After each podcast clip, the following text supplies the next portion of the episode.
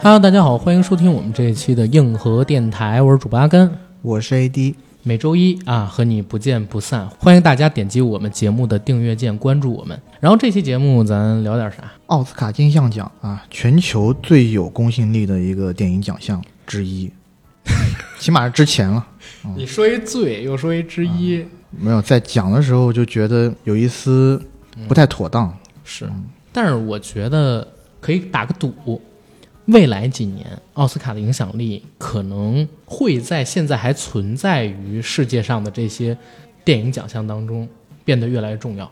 我不越来能说越重要。对我不能说它的影响力会比以前更大，因为传统的颁奖典礼走向衰落，这是一个不可争辩的事实，而且一定是一个趋势。嗯，但是它会在还存在在世界上的这些电影颁奖礼或者说电影节，对吧？电影奖项当中变得越来越重要。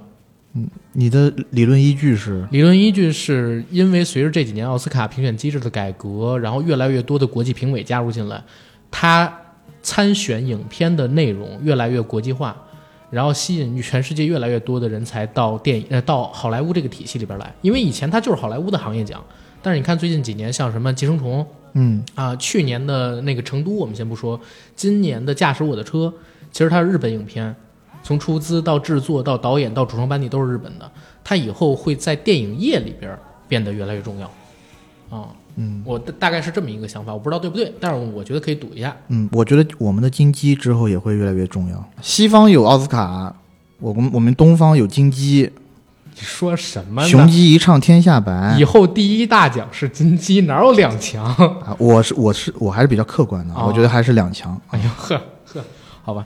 但是说回来，因为我跟 AD 发现啊，最近好久没聊有关于影视类的话题了，对对吧？其实从春节档之后，大家也会发现，没有好的片子在我们的国内院线上。嗯，然后剧集方向上边呢，虽然上了一部《人世间》，但是《人世间》集数太长了，你还没太看，对对吧？所以我们其实也没太聊。然后《和平使者》呢，其实聊过太多了。虽然我们的评论区里边有很多听众朋友说：“哎，阿甘，AD，你们快聊一下《和平使者》吧，这个片子，哎呦，太好看了。”但不好意思，真的已经有四五家同类型的有台做过了，我们就我们。从不识人牙慧，对呀，太多人做的，我们还做，那就是缺的。我们得赶热乎了呀，是是不是？我们要引领潮流引领潮流。啊！就哎，咱今天这场不是边直播边聊吗？现在直播间里边有一个哥们儿，嗯他是那个某平台的编辑啊，这个频道的编辑跟我说说，哎，阿甘，你们现在聊奥斯卡是不是有点早啊？过两天我们有这个单独的奥斯卡的专题，啊你们要不要到那时候？我说这个东西啊，不赶热点，不临时做也有好处，对不对？我们自己就是创造热点，对，引领热点。就跟某明星一样，对吧？他在哪儿，C 位就在哪儿。你说谁呀、啥爷嘛，是吧？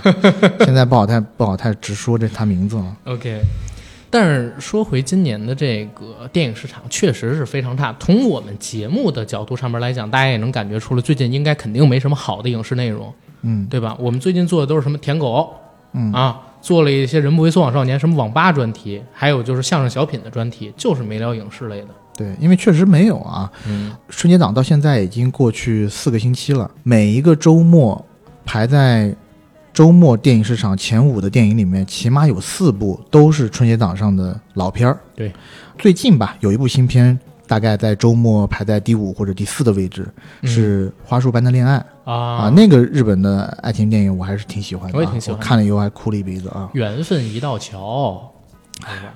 伤感啊。嗯。国产片也没有好的，对。然后也没有能打的外国片儿。尼罗河上的惨案那是比较露怯了啊，那个电影。二月十四号情人节当天倒是有三部一日游的这个中国爱情电影，但是这个我觉呃但是得、这个咱们俩得骂一下，我觉得。对这个是对市场特别不好的一个行为，就是所谓叫饮鸩止渴。嗯，虽然那一天全国的票房冲上了五个亿，也是时隔多年第一次在情人节当天当日票房第一的位置是给一部纯正的爱情片拿到手的，嗯十年一品温如言。嗯但那个片子一上映，豆瓣多少分？你自己说。是这样，我不说那一部，这三部加起来好像没到十分。可能八分多，没没有，将近多10九分我记得，我记得将近十分。它其实不是饮鸩止渴啦，它是一种欺骗观众的行为，或者说就是借着这个热度坑观众、逼观众吃屎的行为。因为大家都知道情人节情侣去看一部爱情片，它是刚需，是然后你上这么三部狗屎，当然影院也给排面儿，确实给你们排片儿了，对吧？因为也需要用你们这一天回点血，也赚到钱了。对，也赚到钱了。但是观众在看到这样的电影之后，绝对是对中国电影失去信心的嘛。是，哎，我这儿我要提一嘴，你知道中间好像有一部电影，它以前是个网大，临时改成了院线电影上的。哪部？好想去你的世界爱你。之前是网大，我听说 rumor 行业 rumor 嗯说之前好像是个网大，后来临时给片方调成了这个院线上了，哦，因为发现没有片子争情人节，赚了一波。但是呢，我一看这片子，你知道啥吗？嗯，我发现这片子它的大概念应该是抄来的，哦，抄的是我没看啊，抄的啥？抄的是国外零几年还是一零年左右的一部爱情片，叫《你眼中的世界》，大的概念一样的，就是讲一对男女相隔数万里，突然之间两个人就产生了通感，就是我的眼中可以看到你的世界，就这种，然后两个人用意念交流，嗯，最后他们两个人在现实世界当中相见。越来越近，越来越近。这是我一个朋友的猜测啊，嗯我不负责任的说一下。反正往后边来看，其实，呃，也就前两天，A D 我们俩见一个朋友，我们当时还聊呢，说今年大概率国内的院线还会遇到一个问题，就是片荒，嗯，片源的供给不够。其实往后边来看，可能在三月十八号蝙蝠侠上之前，只有三月十一号那一周周五的那个可不可以？你也刚好喜欢我，就是他想看人数还多一点。可不可以？你也刚好喜欢我，应该是悲伤更悲伤的故事的导演和编剧编写这个电影的剧本。比悲伤是什么比悲伤更悲伤的故事是九个多亿的那个电影啊！啊？真的假的？我怎么不记得有这么一电影存在过？你疯了吧？比悲伤更悲伤的电影，比悲伤更呃，比悲伤更悲伤。哎，啊是叫这个名字吗？还是我记错名字了不是，应该是你记错名字了吧？？Sorry 啊，我怎么不记得叫有一个东西叫比悲伤更悲伤的故事？你记忆力，我操！现在我真不敢信，你搜一搜，真是。他妈比悲伤更悲伤。二零一八年比比悲伤更悲伤的故事，二零一八年上映的，在国内狂揽，我记得是八到九个亿。他当时第一轮在国内，因为台湾片嘛，在国内卖批片的时候，还没有电影公司愿意接。最后我忘了是联瑞还是哪一家接了，但接的价格特别低，大概就几百万人民币。为什么这个片子好像从来没出现在我记忆里一样？没关系，因为它这个东西就是打下沉市场，嗯，但主打抖音，因为那个时候他们总体的宣发费用也没有多少，他就把所有的宣发费用都投在抖音上了，明白。然后很成功。这部电影你不知道，真的是，我真不知道，嗯、那只能说你对咱们电影产业还不是那么的关心。是是是，嗯那那希望希望这他们原班团队做的下一部电影就是这个现在这个电影应该还是有一些看点的吧。虽然讲原原来的电影我也不是特别的喜欢啊，但是这部电影你光看名字，我觉得就很适合我们电台的气质，我们电台什么气质？舔狗啊你别乱说话，我不是 啊。OK OK 啊，我已经不是了。然后我们话不用太多说啊，嗯这部片子完了之后，其实大概有一个礼拜的真空期，市场上的嗯没什么大片，一直到三月十八号新蝙蝠侠上，所以，嗯、你大家也能看得到，就现在的单日票房的产出也特别差，大盘。好像刚才录节目的时候，AD 你报的那个数据是上周五全国才四千多万票房，周末哦，对，四千万左右。嗯我因为我最近也没有再再继续看，对，也不敢看那个大盘了，因为每一次看大盘都会觉得心凉了半截。所以可想而知，其实下周在没什么太多片源的情况下，单日票房会更差。我们说影院，或者说一线的这种执行部门工作的电影行业的从业者，生活倍感艰难。所以大家如果是影迷的话，有时间多到影院里边去看看电影，哪怕是春节档的老片儿，哎，觉得值得看的，走进去支持一把。怎么说着，怎 怎么说着那么不合适，就是觉觉得亏心呢？我靠！但是但是确实是这个样子。不只是大家看到的风光的那些顶层的明星啊、艺人啊，还有就是更多底层的，在基层吧，应该是不能说底层，是在基层工作的普通人，嗯，都是这个行业的一份子。大家就当献爱心吧，对，然后我们说回今天节目的主题，聊救救回奥斯卡。中国电影行业好吗？对，聊回奥斯卡。呃，今年的奥斯卡，大家如果因为这是一个直播嘛，如果看到我房间的标题，大家一想应该都知道我们今天是以一个什么样的风格去聊了啊。二零二二奥斯卡前瞻不是大年小年的问题，还是灾年，嗯，对吧？当然了，还是灾年四个字儿，某平台啊不让我起，我起了三次这个名儿都给我退回来了，所以改成了是真的烂，对吧？但我正式节目上边肯定还要用刚才那名字，OK，给我的感觉就是这样的。我也是，好像很多年过去了，这是我第一次我在看这些最佳影片提名的电影的时候，会有一长段的时间，我会觉得坐如针毡。嗯，或者看数部电影的时候，我会怀疑人生。我就说这些电影是怎么拿到最佳影片提名的呀？嗯然后艺术艺术层面也没有推陈出新，商业商业角度那更是烂的没谱。就哎，就是一声叹息啊。对我印象里上一次奥斯卡大年应该还是老无所依跟血色将至对撞的时候，真是火星撞地球。嗯当时我年纪比较小，其实我是没看直播的，但是我回过头去看历年的奥斯卡的时候，看片单，我发现那一年的两部是真的强，谁得了都能让别人心服口服，而且为另外一部没得的产生惋惜。嗯，但是随着时间往后推，你就发现这样的情况越来越少，尤其到最近几年。首先，你会觉得好莱坞的原创力匮乏，对吧？第二呢，它甚至有点儿精英化了。以前它是一个行业奖，就是有很多商业属性很强的片子，嗯然后在这个奖项里边出现。当然，电影是商业跟艺术的一种结合体。然后好莱坞在最黄金的时候，它是能出现那种集合的特别好，两边都做到平衡的特别优质的片子，嗯，就是八九十年代的，是像什么获得提名的啊，低俗小说《肖申克救赎》，然后拿奖的《阿甘正传》。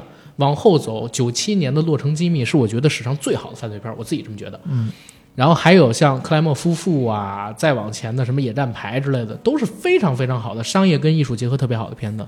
但是到最近几年，你会发现，第一，原创力匮乏；第二呢，有很多作者电影就是艺术属性更强，但商业上边平衡的不是特别好的片子进到这个片单里边来了。再之后，你会发现，可能连电影艺术做的都不是特别好的片子，都冲到这个片单里边来了。嗯那二一年，我们知道，因为疫情的关系，其实是颁奖礼这几十年过程里边的一个最低谷。今年我自己在看到这个片单的时候，我会觉得 OK，比二一年略强，但跟过去黄金时代比，绝对不是大小年的问题，就是受灾的灾年。应该是或多或少也是受到了疫情的影响吧。嗯很多电影没法开工。嗯我们不是说我们现在中国电影市场的供给侧出现了问题嘛？嗯呃，同样的，好莱坞那边供给侧，我觉得问题可能在某一段时间以后会更严重一点啊，因为他们，你想啊，他们的这种安保制度啊什么的会更严格。再一个呢，他们疫情管控的又更差，所以我理解你说那意思，但是，嗯，从这届奥斯卡提名的名单上边儿，可以很明显的感受到，疫情可能是加速的一个原因。但是最近几年奥斯卡它的几个变化趋势，第一个变化趋势呢，就是在我们节目开场的时候说的，因为它这个嗯参与评审的人员的扩充，国际评委的加入，它越来越国际化了。嗯对吧？然后呢，他有点想做成世界电影中心颁奖礼的这么一个想一个趋势，我也不知道会不会实现，但起码有这个方向的一个填充。然后再有一个呢，传统的好莱坞电影的片场，他们投过来的片子，其实在逐渐的失势，嗯反而是流媒体做出来的片子加入到了现在奥斯卡的这个体系里边来，而且占比越来越多。今年的话，我自己知道的有《犬之力》《不要抬头》这两部都是奈飞的，嗯，然后《监听女孩》呢是苹果的，嗯对吧？有三部是来自于流媒体的片子，我不知道还有没有其他来自于流媒体的。然后再有一点呢，就是好莱坞的原创力现在真的太匮乏了。看今年的片单的时候，我发现有四部都是翻拍电影，《监听女孩》是前几年法国的原版片子，然后呢，《西区故事》是六十年代初的时候就已经拿过奥斯卡的经典影片的翻拍。后来的这个《沙丘》，其实在八十年代的时候也已经做过一版电影，当然你也可以说就是它跟那版电影没什么关系，那版电影不成功，它是跟原著拍的。但是不可否认，这是太老的一个 IP 了。再有一个呢，就是《玉面情魔》，这是四七年的时候拿到过奥斯卡奖的一个非常经典的黑色电影，然后今年呢也是翻拍了，而且拿到最终的提名名单。然后这十部片子里边，十部获得奥斯卡最佳影片提名的片子里边，有一部是《驾驶我的车》，它是个日本电影，嗯只有五部是纯原创的新 IP，甚至都不能算五部，因为《犬之力》好像也出了五六十年了，就是四部是新小 IP 做的。说你说，嗯对，所以就明显的可以看到原创力特别匮乏。不止咱们国内什么误杀二搞翻拍啊，然后等等等等的，嗯。那好莱坞也一样。这样讲来讲去，好像都离不开一个电影市场，全世界电影市场整体的嗯倒退吧。我觉得从去年在最佳影片这个 category 里头，嗯，呃，出现了《寄生虫》，然后今年有《驾驶我的车》前这样的前年是寄生虫。啊，，前年 sorry，、嗯。这样的情形出现，对于我来讲，我的解释就是很简单啊，就是因为好莱坞的电影不再强了。嗯并不是以前那么横扫世界的存在了。你要知道，以前美国人真的，我我我在节目里面讲过很多次，就美国人不看外国电影。对，啊，对，为什么不看外国电影？因为他自己本国电影有太多好看的，他自己看不过来。对，啊，现在呢，他开始看了，为啥呀？是因为他本国没有那么多好看的电影了啊。而且之前我跟 AD 好像还在有一次开车的时候，我给你讲过一事儿，我说特好玩儿，说那个罗伯特·德尼罗有一年去做戛纳的评审，嗯然后出了一事儿是啥？他不认识那些获提名的导演，因为他不看美国电影以外的电影。是像他这样的在电影业里边演员里边，最起码是泰山北斗这个级别的男演员，嗯然后他都不看，就何更何况那些普通的美国观众，还有那些奥斯卡其他的那些岗位上边年轻一点的，或者说地位没他这么高，看片可能还没他多的那些从业人员。嗯，对吧对啊，奥斯卡以前是一个好莱坞的行业奖，它更多的功能是要表彰在他们这个体系内工业上边做得好的。当然，你要艺术成就也高，那当然就是双向结合嘛，对吧？但更多的是表扬工业上边最好的那个片子，最好的那一批。嗯但是这几年就是技术方面当然是大刀阔斧的进步，可是从我们说电影本质的讲故事这个层面上面，确实几年甚至说好多年没有给我们带来惊喜了，所以也在想，就是它越来越国际化，是不是也因为这个？它需要吸收更多的国际上边的人才到好莱坞的这个体系里边，不管你愿不愿意，反正你参与我这评奖，你就在我这个体系里边了。先把你从名义上纳括进来，以后没准儿冰口龙介，包括之前的奉俊昊，他也已经去好莱坞拍片了，嗯已经在做美剧了，之前也做了玉子，以后都会变成好莱坞的人才，侧面补充美国本土电影原创力量跟好的人才的缺失这么一个功能吧。我觉得这也是奥斯卡它作为呃电影艺术与科学学院他们做的每年的这么一个奖项，给好莱坞我觉得带来的一个比较正面的一个效应。嗯，是吧？因为他想要停留在，或者说他想要保留住世界电影中心奖项的这个位置，他必定要网罗世界上最好的一些电影人。那当好莱坞的这些电影人好像没有那么好的时候，那再不吸引一两个，对吧？吸收一两个世界级的这个国外的电影人，嗯那已经不像话了。是，可以想见的是，奥斯卡奖哈，我觉得啊嗯，之后除了会吸引这个国际上面的这个导演以外，嗯，可能也会步英国的巴夫塔的后尘，哦开几个关于电子游戏的奖项。哦，今年其实奥斯卡就加了一个最佳网络呃最受网络欢迎的，不是最受欢迎的网络电影还是什么，总是新加了这么一个选项。当然我，我、们我们现在平常人很少关注这个啊，但是他确实新加了这么一个，嗯，就是最佳人气奖等等等等的。对，就其实我有一，呃，就是一帮朋友，嗯说实话也是行业内部的啊，嗯但已经没有那么 care 这些个电影奖项了。嗯，全年度最 care 的奖项是 TGA，哦，专门评选游戏的奖项。TGA，哎，今年谁拿年度游戏？哇，大家在群里面大聊特聊一番哦，他不像咱们，我们关注的是战队。啊！战队是没有，什么？开玩笑，开玩笑啦，就是啊什么撸啊撸啊，这个那个的手游之类的那种战队，咱们啊关注的都不一是是事儿。你说那是三 A 游戏大作给游戏评的，咱们这都是比赛竞技类的。嗯，像你刚刚讲，我都没有 get 到这个梗，我就完全不关注这方面啊。你一看你就是没看过那种厕所喝水的视频，EDG 牛逼什么的。呃，我我也看过，我也看过啊 啊。话题说远了，说回奥斯卡，咱们今天主要说的是最佳影片嘛，对吧？其他的奖项想提的可以稍微带一嘴，但主要是说最佳影片受提名的这十部电影。这十部电影我分别说一下啊，分别呢是贝尔法斯特、不要抬头、驾驶我的车、监听女孩、国王理查德、甘草披萨、玉面情魔、犬之力、西区故事以及沙丘。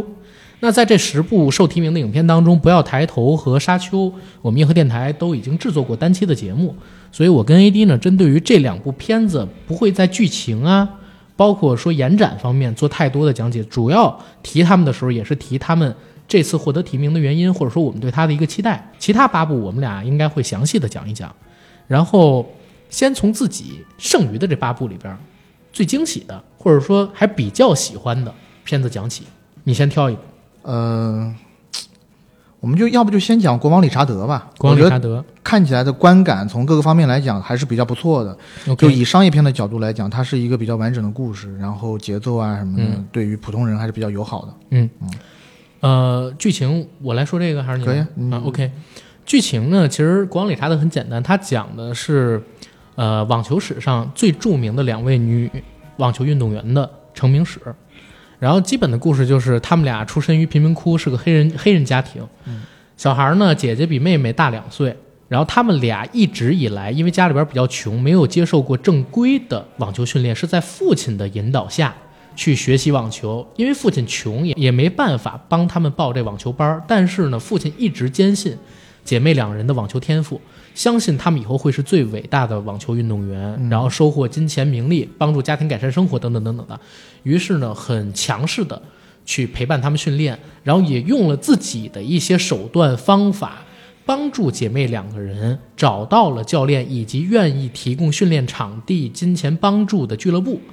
然后最后呢，在结尾的时候告诉你们，父亲的教育成功了，这对姐妹确实成了当年的网球青少年选手里边的天才。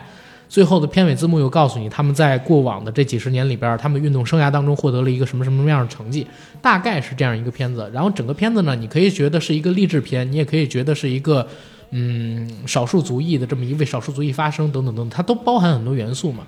但是我个人啊，嗯，说一嘴，我觉得这是威尔史密斯给自己冲击第三次冲击奥斯卡最佳男主角量身定制的一部片子。嗯，OK，然后你继续，你是有看到过类似的这种新闻，嗯，写威尔史密斯是这部？没有我自己觉得嘛，哦。啊，只是我自己觉得嘛。啊？OK OK，呃，对，当然了，我觉得这个电影你如果要看的话，其实很大程度上你的看点是在威尔史密斯的这个演技上面啊。嗯嗯，但对于我来讲，我觉得这个电影呢，首先会让我很感兴趣，嗯因为我其实不太懂网球这个东西啊，嗯然后也嗯平时也不太打，不是不太打，就不不打就不打。打羽毛球可能还行。呃，对，然后以前像小时候网球王子流行的时候，嗯我也根本就我觉得好无聊，什么跃前龙马、数据网球什么的，我觉得好无聊。威廉姆斯姐妹呢，对我来讲，从小到大一直以来是在很多时候的中午十二点，我看那个 CCTV 五的那个体育新闻，经常会出现的这一个名字。嗯但是呢，我对于他的前史，在他成名之前的这一段凄惨的时光，其实是不太知道的。嗯然后这一个电影给我这么详细的讲述了他们从小到大是怎样一步步成名的，让我是是大为赞叹。因为我觉得他们的经历就是特别的神奇。一开始他就给你告诉你，网球这项运动其实挺贵族的。对，贵族的意思就是你得要全套的装备，嗯你得你如果真的想要打得好、出人头地，你得要一个特别有名的教练。嗯然后这个教练呢，教你的时候不是像我们想象中一样，就是我不知道你啊，我小时候还参加过那种乒乓球那种训练加过吗？训训练营。训练营里面，像那种教练呢，就一个人教那个几十个孩子，对上那种班的，他不是。网球训练，电影中的网球网球训练一定是一对一的，然后一节课时都非常的贵。那你想，当时这一家人生活在 L A 的康普顿区，嗯，他爸爸应该是一个特别呃，他爸爸的工作是什么？好像是个保安各。种工作，他爸要兼职好几份，因为哪怕没有请专门教练，光是网球场的使用，每个月就得几百美金。对，嗯一开始我们看到的是他带着他小孩各种蹭课，嗯各种的名目去跟大家搏一个未来，嗯搏一个希望。嗯啊，譬如说阿甘这边是一个特别有名的教练，那我是理查德，我就过来了，说服阿甘来免费教我的女儿。理由就是说，你难道想错过教一个百年难遇的天才的机会吗？就这样说，你的女儿是谷爱凌，你过得找我，然后你在谷爱凌可能才八九岁的时候，你过来跟我说，你难道想错过这么一个滑雪天才、极限运动天才吗？然后我呢，已经是这个行业里边大佬了，我要被你说服，其实挺难的。更何况就是他们，咱们要实打实的说，那个年代美国的种族歧视是非常严重，它还有这一层。九十年代初，那个时候你想说服我，我我觉得是很难的一件事情。关键是你的投资周期、嗯，回报周期太长了，对，你可能要投资个免费付出个几年的时间，嗯，他真正赚钱的时间要等这两个小孩可以去参加正式比赛以后，才可能有一些商业上的利益。是，而且还得打出成绩。你还不能确定他真的能打赢或者取得好成绩。所以这样的一个刚打开电影，你会觉得是一个天方夜谭式的想法，嗯，但真的是被这理查德以这种锲而不舍的精神给实现了。对，所以整个我的观影体验还是挺梦幻的，我嗯觉得。确实这个片子，如果你说有感动我的地方，就是在于它是一个真人真事儿，嗯改编的电影。而且因为看了这个电影，我还特地去搜了一下理查德·威廉姆斯，就是大小 W 他们俩的这个父亲，我去看了一下他接受的这个采访，他本人还真的是这样。在电影里面，他其实有两种性格特质，一个呢就是陪自己女儿和他们练球，以及去帮他们找教练和那些教练交涉时的那种自信偏执，对于他女儿有一种过度的保护，看上去非常的保守，这是一种状态。还有一个状态呢，就是他去接受采访的时候，夸夸其谈，非常爱吹牛，那享受那种被采访、被聚光灯笼罩的感觉。没错儿，所以我就觉得这两种特质，开始看电影，我还认为是为了表演夸大出来的。嗯结果发现真人就是这样，那没办法，这就是一个真实的故事，它其实还挺打动我，挺有触动的。就是触动我的地方在这儿，嗯，但是我我我自己对他能能能不能得最佳影片，我其实不太看好。就是这个片子它的故事太老了，你不觉得就是整体故事有点包浆的意思吗？嗯，开宗明义的说一下，我也觉得这个电影拿最佳影片的可能性不太大。嗯它最大可能就是威尔史密斯拿一个最佳男主角什么之类的。嗯但你要说它老套，它确实是老套。但我我一直在想说，如果我拿到这个故事的话，我会怎么拍？因为毕竟它的底子就是个励志的底子，一个 underdog，对对对吧？你你一下子变成黑马的故事，嗯，你可能很难避免的就会让人觉得是老套。对。因为他所有的故事脉络，他的故事成长、人物成长都是一样的嘛。从由不被别人相信、嗯不被别人信任，做到了啊，去向别人验证我的女儿就是天才。对，咱俩就是只在节目里边这么说，咱们只是讨论啊。嗯嗯呃，因为你真实这么去拍的话，肯定不行，因为第一人还健在，人家给不给你这授权，对吧？嗯嗯第二呢，就是观众会不会接受，因为可能有点反价值观。就是我其实，在看这个故事的时候，我有一个感觉，就是他想讲两个故事，一个 A 故事，一 B 故事。A 故事呢，就是在父亲的这种不懈的努力之下，这种你看上去有有点强势的保护之下，他很尽责嘛，对吧？为了自己的女儿，然后做了一切，让这俩女儿成功了。但还有一个 B 故事，这个 B 故事呢，就是这种就比较灰暗一点。他的父亲 PUA 自己的孩子，PUA 自己整个的家庭，然后他父亲的这种性格上的不健全，只是撞上了运气好，或者说撞上他女儿成功了，嗯对吧？如果他女儿没成功，那他这个家庭肯定会被他父亲的这种我们叫偏执也好，这种疯癫也好，拽入一个深渊。然后，如果要想让他做的可能挖掘的更深一点儿，可不可以从他父亲给他这俩孩子带来的阴影开始挖？但是这个不一定能拍，只是说说到哪儿聊哪儿嘛。还是说他从小的教育一直灌输，就是理查德灌输他女儿的那一套，他们就是从小到大就是八爱的，嗯，他也没有这种犹疑，对，因为一直因为自己也是天才，确实也是天才。对，我我在想想象，如果真的有这种阴影的话，可能是 maybe 两个姐妹当中某一个人她没有那么强，嗯。还一直被逼着去不断突破，嗯不断往她不擅长的那条道路上走。但事实证明，两个人就是很强，就是就是天才，所以就是确实他是一个大的赌注。嗯，理查德在进行一场非常大的的一个赌博，对吧？这个赌注最大最大的赌注就是他两个女儿的未来。我我其实，在看这个片儿的时候，我有一个隐隐想法，就是中国也有他这样的父母，嗯有同样的故事，只不过不在体育界，嗯在音乐界。嗯哼，郎朗，嗯，郎朗的爸其实就是为了这个孩子，一开始就笃定这孩子一定能成为钢琴大师，嗯几乎是放弃了一切，就全都赌在这孩子学钢琴上边儿，包括辞掉工作呀，然后搬来北京啊，后来又出国等等等等，就全到。如果郎朗没有成为大师，他可能会成为我刚才说的这个没成为网球天才的威廉姆斯姐妹他们俩的那个后果，但是他也一样成功了。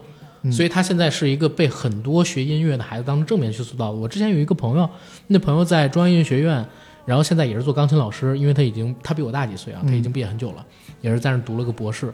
他就跟我讲，他的偶像就是郎朗，他也是东北人啊。但是我就一直在想，像郎朗这样的，像威廉姆斯啊、理查德这样的一种教育方式，到底是不是正确的？因为赌注确实风险太大了。嗯，对吧？所以我觉得这电影可贵的就是它还是以以一个比较客观的视角去嗯呈现了他性格中的缺点。对，就是他对于所有人的爱是那种强迫式的爱，嗯。对于除了这个家里的家庭成员之外，你如果站在他们的朋友或者他们的教练的角度上来想理查德或这一家的话，会觉得这一家人特别可怕，嗯。因为在这两个女孩没有成名之前，所有人都是要陪她玩这一个赌局，没错，而且要不断的付出，因为这一家人，当他们，尤其到影片的后面，他们正式接受了某一个特别有名知名俱乐部的这个呃无偿的援助以后，举家搬迁到了佛罗里达还是哪儿，嗯，是吧？？对，除了给他两个女儿，因为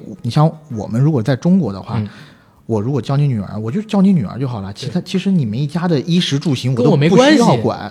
但他们是怎么样？他签了一个合约，合约里面就规定了我们家人得住怎么怎么样的房子，结果是一个很大的 house，最最好的学校对，还得给我钱，你还得给我在你们俱乐部里面找到相应的工作，嗯，我还要在你们俱乐部里面上班，你付我工钱。还要买车等等，都是对增本花销。但是我觉得那个俱乐部的教练都不是最惨的，嗯，最惨的是他父亲一开始苦求让那哥们儿教自己俩女儿打球的那个，后面又炒掉了他，只是因为一次争执，一毛钱没给。那哥们儿已经教他练了大概得有一年了吧对，一年半，就说 OK，现在我们的关系到此为止了，你走吧。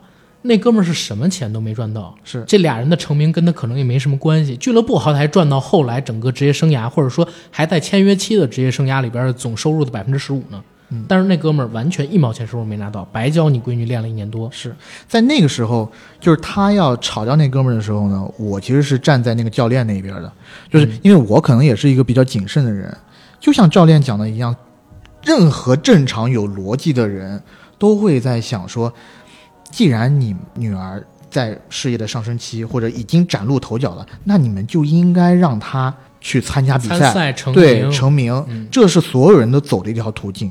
但是理查德觉得不，他觉得过早的参赛会磨掉孩子的锐气。嗯以结果论来导向的话，他这么做是对的。嗯嗯但是我们如果站在当下的话，也有一部分的可能性，就是他其实这个锐气是没有的，对，你反而是去丧失了你可以赚到的那那一些利益。但是我有一个想法啊，嗯，是这样，他其实做了，他是豪赌，对吧？就是理查德肯定是豪赌，豪赌自己女儿的未来，但是他不是完全豪赌。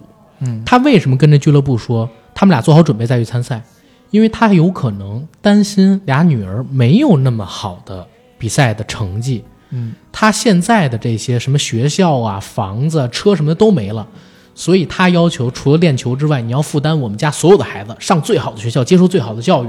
啊，对，这一点是的，就是说我不能因为我女儿、嗯两个女儿是练体育的，对，就放弃了教育这一环。所以我当时看到这个的时候，我我也在想，转接出去了没错，就是让别人去扛这个风险。但是呢，即使这俩人如果体育上真的不行，也那我起名校了起码他们还有一个不错的 background 吧。对，但是这个风险完全转嫁给了网球俱乐部。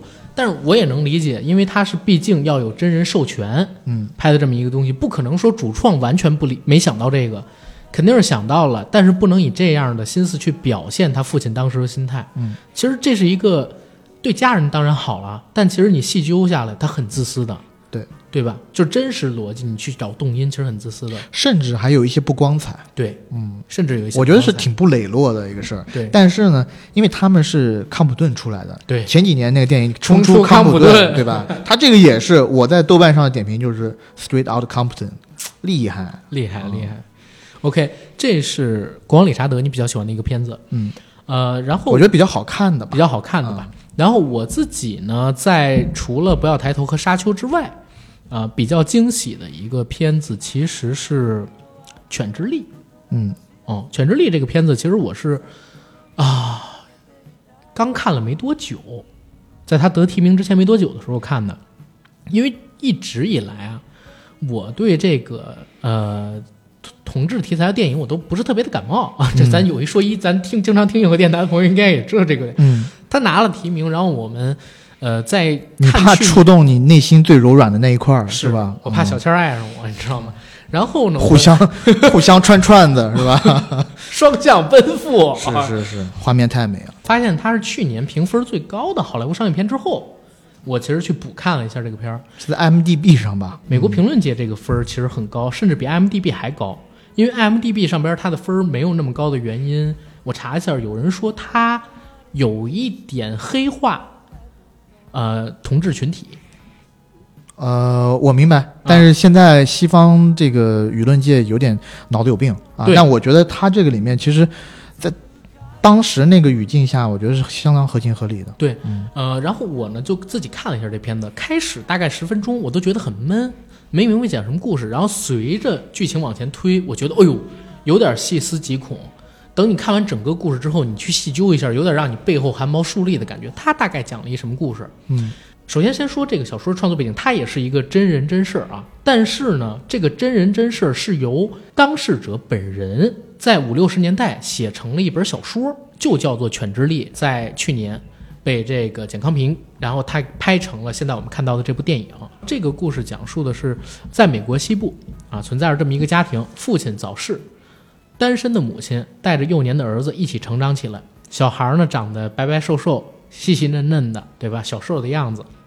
两人一起经营着一家餐馆儿，然后在某一天啊，他们遇到了一对兄弟。这对兄弟里边的弟弟呢，跟母亲爆发了炙热的爱情，然后在一起了。而哥哥呢，对这个母亲作为一个寡妇嫁到他们家里边来的这么一个状态，似乎一直心里边有芥蒂，在精神上一直在操控 PUA 刚刚嫁过来的弟媳妇儿。作为他，我觉得他不到操控，他没有 PUA，他只是纯粹的表露出来他不喜欢表露出恶意，对或者说精神骚扰。嗯你要说恶意，应该不算，应该太轻了，就是精神骚扰。嗯随后呢，这种精神骚扰变本加厉，在故事不断的推进过程当中，引发了一场命案。就基本上说到这儿就行了。嗯然后我也不跟大家做太多的剧透，因为一做剧透，这个东西就泄底了。它跟《国王理查德》不一样，《国王理查德》就是一个哦，告诉你真人真事儿的东西，对对，嗯这个片子的话，还是有一个剧透的东西在的。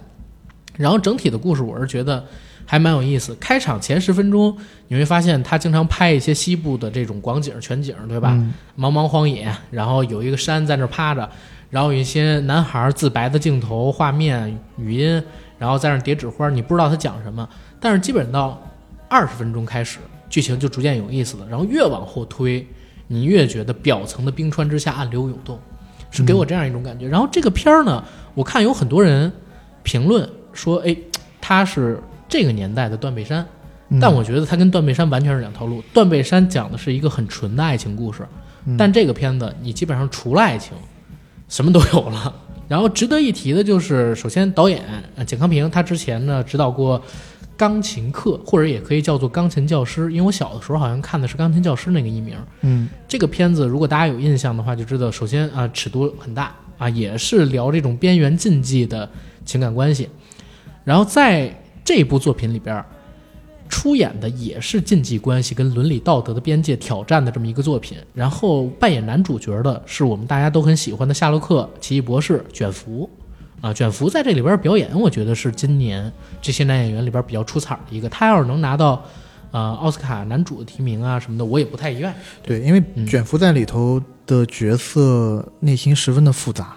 首先，他是一个特就外形来讲，嗯。或者说他的行为是非常刚强的一个牛仔，粗犷、粗啊，西部牛仔啊。但是我们随着剧情的推移，会发现其实他是一个同志，嗯。对吧？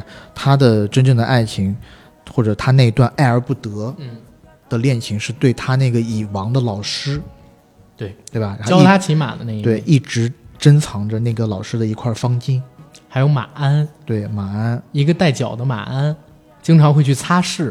是为什么你讲这个事情的时候，嘴角要露丝一露露出一丝邪笑？因为我想问你，你是在嗯大概多少分钟的时候发现他是个同志的？我我我说实在话，我一开始我就知道他是个同志，因为你看之前看那啥，我知道这个的简介。那你先说你发现的那个地方啊？首先我跟你一样，我也看了简介，嗯但我大概看到十几分钟的时候，我都觉得他应该是一个逐渐觉醒自己是同志的这么一个故事。嗯但是当我看到他去擦那个他老师的马鞍的时候，嗯嗯就是用的手法非常暧昧，然后他不断的抚摸那个马鞍的脚，嗯一个秃噜起来像那个挡把儿一样的那么一个东西的时候，我就说，哦，他是在装，对吧？他是在装自己不是。啊，那你跟我是一样的，嗯，在同一个差不多是同同一个阶段，发现啊，导演在这个时候在表露他是这个 gay，但是你刚刚不是这么说，你刚刚是说在玩那个纸花的时候啊。我，那个时候我就回想起来，啊。他前边开场出现的第一个镜头是他到那个父嗯那个母子俩餐馆里边去吃饭，嗯。他发现哎桌子上边插了纸花。嗯。然后呢，他拿起这个纸花了，那个纸花其实是一个纸做的菊花，他用大拇指，然后揉捏那个纸花的花心，然后说这纸花谁弄的啊？然后叠的真好看。然后那个小男孩就进来了，小男孩说我弄的。然后他突然大发脾气。刚开始看到这儿时候我不理解，嗯我就觉得他觉得这人太娘了，或者怎么样。因为在美国西部，尤其又那个年代，他们肯定是对同志特别特别歧视的。嗯但是当我看到他擦马鞍，然后我再回过头去、想到纸花那个的时候，嗯，哦，他早就是，只是他要比别人装的更像一个直男，因为他知道自己这个身份一旦露出去会遭受到歧视。我反驳你一点，嗯。就是他玩弄纸花的那个动作，是因为他觉得这个花是女的，女的来折折的啊折成的，啊，花是花是植物的生殖器嘛，我脏了呗，所以他在捏 no，他捏花的那那个动作和特写，嗯。是在挑逗。他在想，这个肯定一他的 mindset 里头，这个肯定是女生服务员折的，嗯。然后他又要在他手底下的那群人面前表现的他很爷们儿，所以他这是一个特别粗俗的调侃。嗯。他要告诉啊，如果在场有某个女服务员你折了这个花的话，他用那样的动作去弄那个花去心，调戏你，其实就是在调戏那个女服务员。嗯。但是他后期的发怒是知，当他知道了这个是男的折的，嗯。所以他很生气，意思就是表现给底下人看，我他妈并不是 gay，嗯我刚刚搞这一套是给女的看的，你这个男就是你这个男小孩，对吧？你做这一套让我很难堪。对，其实是这个意思。但是因为我是后知后觉，我就一直觉得、关注点啊放在他怎么揉那花儿上边儿。往后而往后讲，是是是但我跟你讲，我我还要再讲一句，就是我一直我看到我看完这个片子，我都一直觉得，呃，卷福到到他生命的尽头啊、嗯能讲生命的尽头吗？嗯呃，哎，你喂们可以可以喂哎我就这么到时候剪嘛。是这样，我一直到看完这个片子，就是到片子最后，我也觉得卷福是一直没有真正的跟男的做过爱的。嗯，他一定是一个特别特别深贵的人。我他的所有的性经验都是跟他自己和他自己的幻想。我在想，他有可能跟他那个老师有过。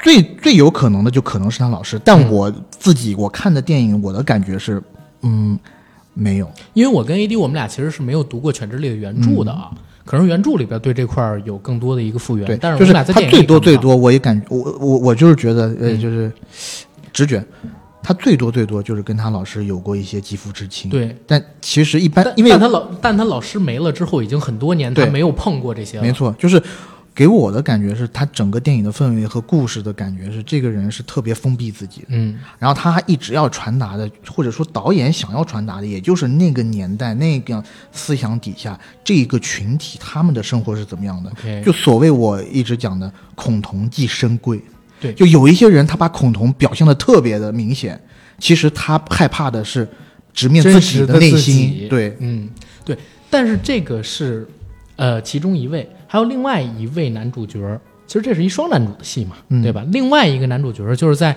片子里边的小男孩儿，嗯，呃，这个寡妇她养的儿子，这个儿子其实开始的时候还觉得是一个白幼瘦，可能会和卷福不断的剧情推进的过程当中觉醒自己同志的身份，然后两个人爆发炙热的爱情在一起。嗯，但后来发现不是，嗯，对吧？你没看到你想看的哈。呃呃，那倒没有。但其实并不是，就是在整个剧情推进过程当中，你会发现这个男孩的心思极其深沉。首先，从开场的那段独白，其实已经预告了他后来做一切行为的逻辑是什么，嗯对吧？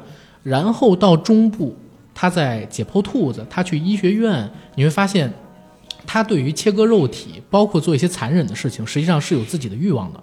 嗯啊，包括他对某些生命是有漠视在的。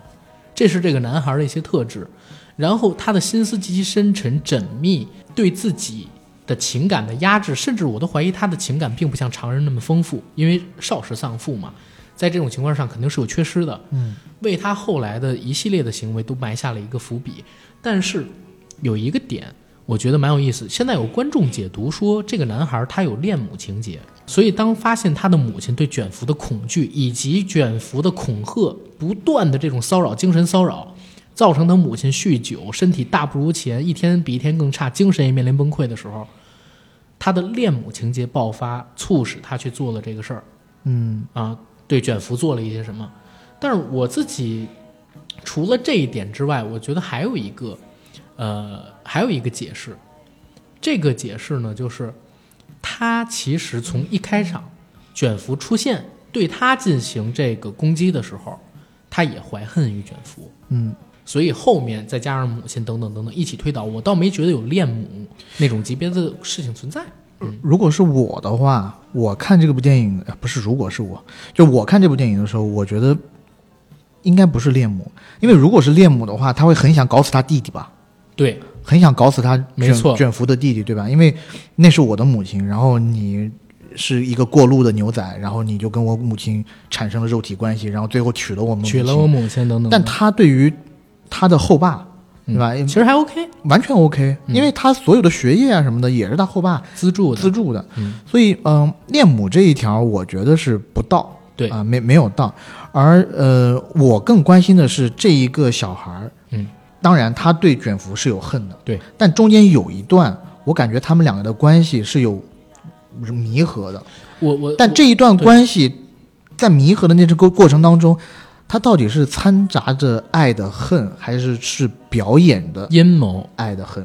对因为我一直在想，就是他一直知道卷福想做什么，他太聪明了。嗯然后当他发现母亲跟卷福的这种关系之后，嗯他其实一开始就设计好了圈套，包括从学骑马，然后到去找死掉的水牛的水牛皮，嗯，然后到最后等等等等，其实都是一系列阴谋实现的过程。是大概是这个样子。但是我能理解这个故事讲的什么，包括这个故事，它其实内核是告诉你，在那个年代，在恐同的那个年代，被压抑的情感有可能会造成的一种恶果是什么，嗯对吧？它的母核应该是这个，讲的是这么一个故事。但是呢，我们退回去说，刚才我提到一个事儿，说西方尤其是北美的观众，为什么他在 IMDB 上边评分其实不太高？有人觉得这是对，呃，同志群体的一种污名化、一种黑化的表达，可能是他们没看明白。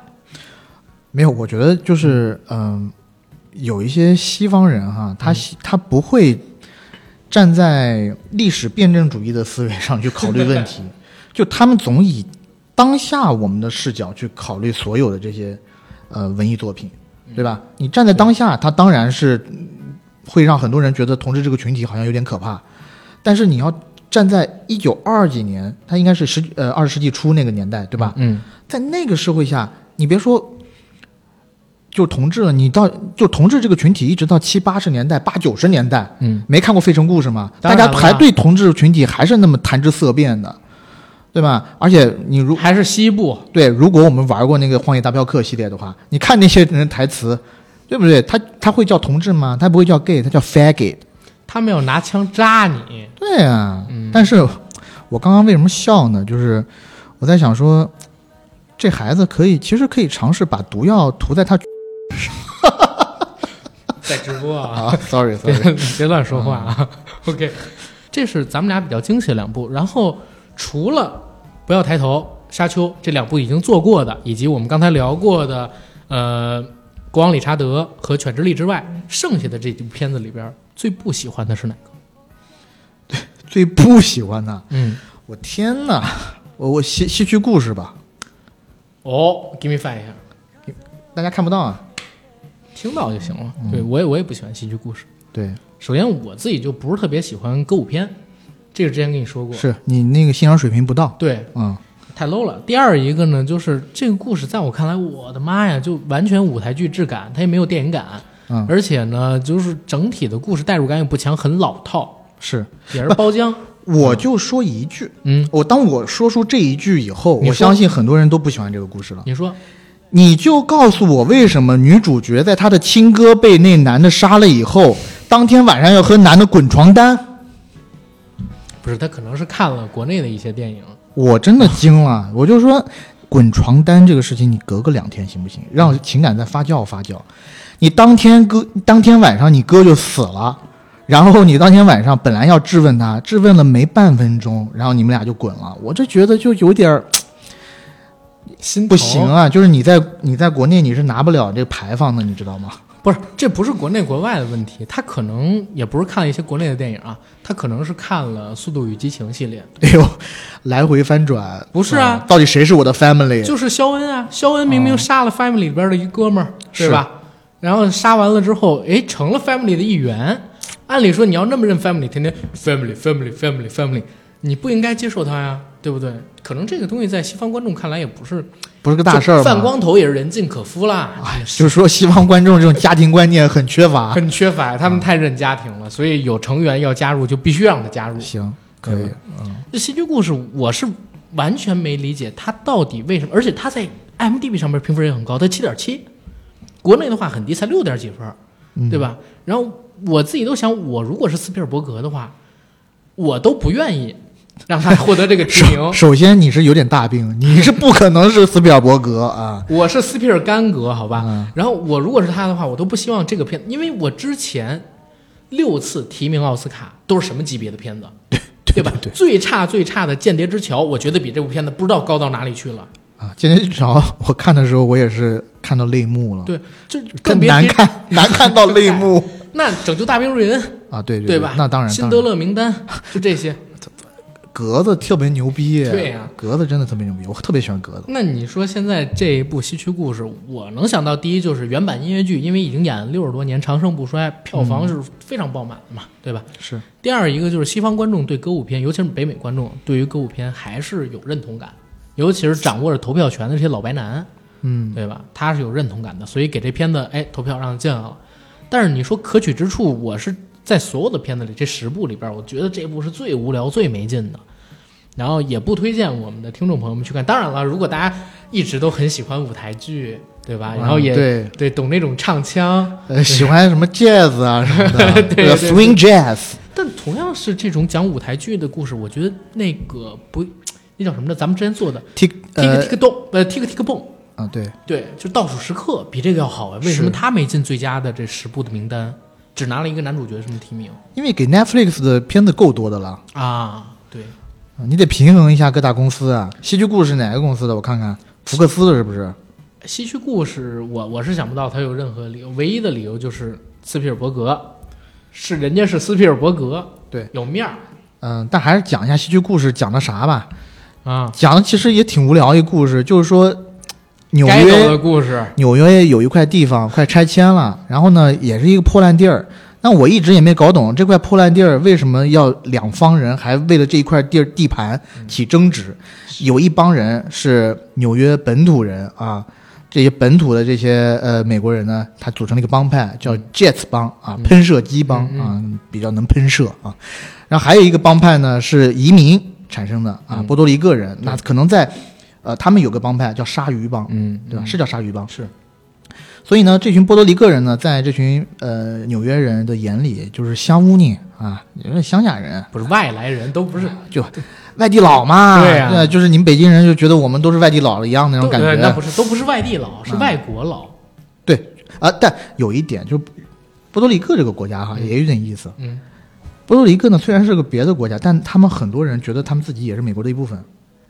哦，那这个就有点像从属国一样，像委像委内瑞拉什么的，他们去美国好像特别简单。我有很多那种委呃，有认识一两个委内瑞拉的同学，是不是有点像？就是以前我们比如说大清、明朝、唐朝、宋朝，我觉得类似，跟那个朝鲜的关系，就可能他们属国，他们是我们的，他们很强程度上依赖于美国啊，所以好像他们两国之间的那种关系就变得特别的紧密。但是波多黎各好像是说西语。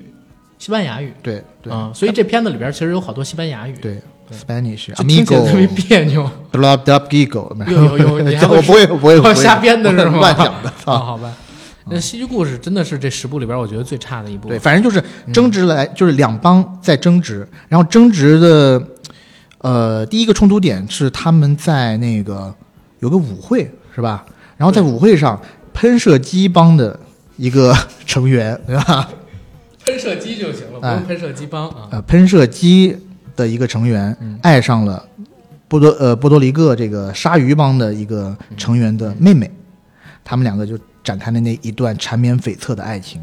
然后当然了，就是这种爱情肯定是不被人祝福的嘛，嗯，对吧？所以就因为这段爱情，两边又大打出手，然后在一次混战当中，这个男主人公啊失手杀死了女这个波多黎各女生的亲哥，哟。啊，然后在影片的最后，波多黎各帮又来寻仇嗯啊，把男主人公又杀死了。然后我跟你讲啊，看到影片最后的时候，我真的是有点没法忍。这男的不是被被人用枪从背后打两枪吗？是的，然后倒在了地上，女主人公飞奔过来抱着他。我寻思你的第一反应，你是不是该叫谁能打九幺幺啊？谁能报个警？女主角是一点报警的意思都没有，对着他大唱一通，哦，唱了一首大概两三分钟的歌，然后男主人公死在了女主人公的怀里。你但凡是打个九幺幺，但凡是打个幺二零，或者是跟大家说谁能救救他，谁能救救他，做个人工呼吸什么的，嗯，他可能还能再活一阵儿。你非得眼睁睁看他死，不太好吧？他的剧本毕竟还是六十多年前出的，而且他以前是一个舞台剧剧本，舞台剧它有时长的限制，它不能用太长的这个时空转换，然后讲你什么，大家也感受不出来。我在现场看，我怎么知道？哦，你是下一个镜头半年之后、一年之后了，对吧？对，所以就说嘛，就他在当下的那个环境里面，如果是我，嗯如果我是我也是犯上大病啊，如果我是斯皮尔伯格的话，我可能会让他在唱之前先大叫一句啊，谁能帮我们叫救护车？谁能帮我叫？哎，就两句话就可以。拿个来推我嘛！然后旁边那些人救急救车来了，我来推你嘛！你这是哪里的梗？就是宋祖英每次演唱会要唱那个什么，要唱哪一首歌的时候，都都要喊这么一句。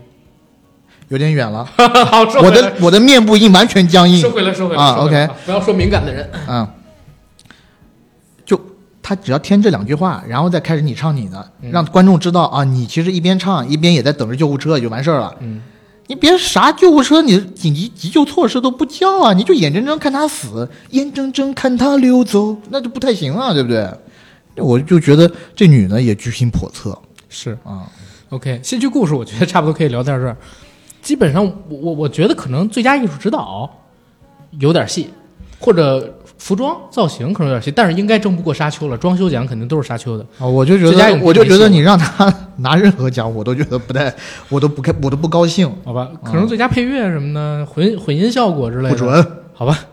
接着啊，再往后看，倒数第二不喜欢的片子是哪哎？呦，贝尔法斯特啊啊，不是？我我是甘草披萨。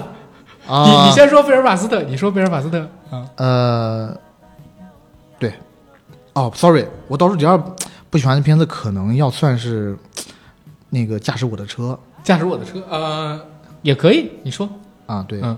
我就不不喜欢驾驶我的车，我喜欢的，我我已经跟很多人讲过了，我这人有点俗哈，我只喜欢驾驶我的车这几个字儿出来之前嗯，的部分，就悬疑，它还是悬疑，它还是一个 family drama，对。它还是一些日本的那种奇情，就是偷情的故事。对这个我喜欢的，而且节奏也还掌握的比较好。大概就前十几分钟、二十分钟那段，呃，大概到半个小时左右，嗯对，二十多分钟。然后后面，当他老婆死掉，然后主的那个 title 一出来，嗯，往后真正开始开他那辆车车的时候，我就觉得啊。整个整个垮掉，就是让我自己，嗯就就我现在谈的是我个人感受，我是没有办法入戏的，啊，先问你一个问题，嗯，你喜欢看村上春树的书吗？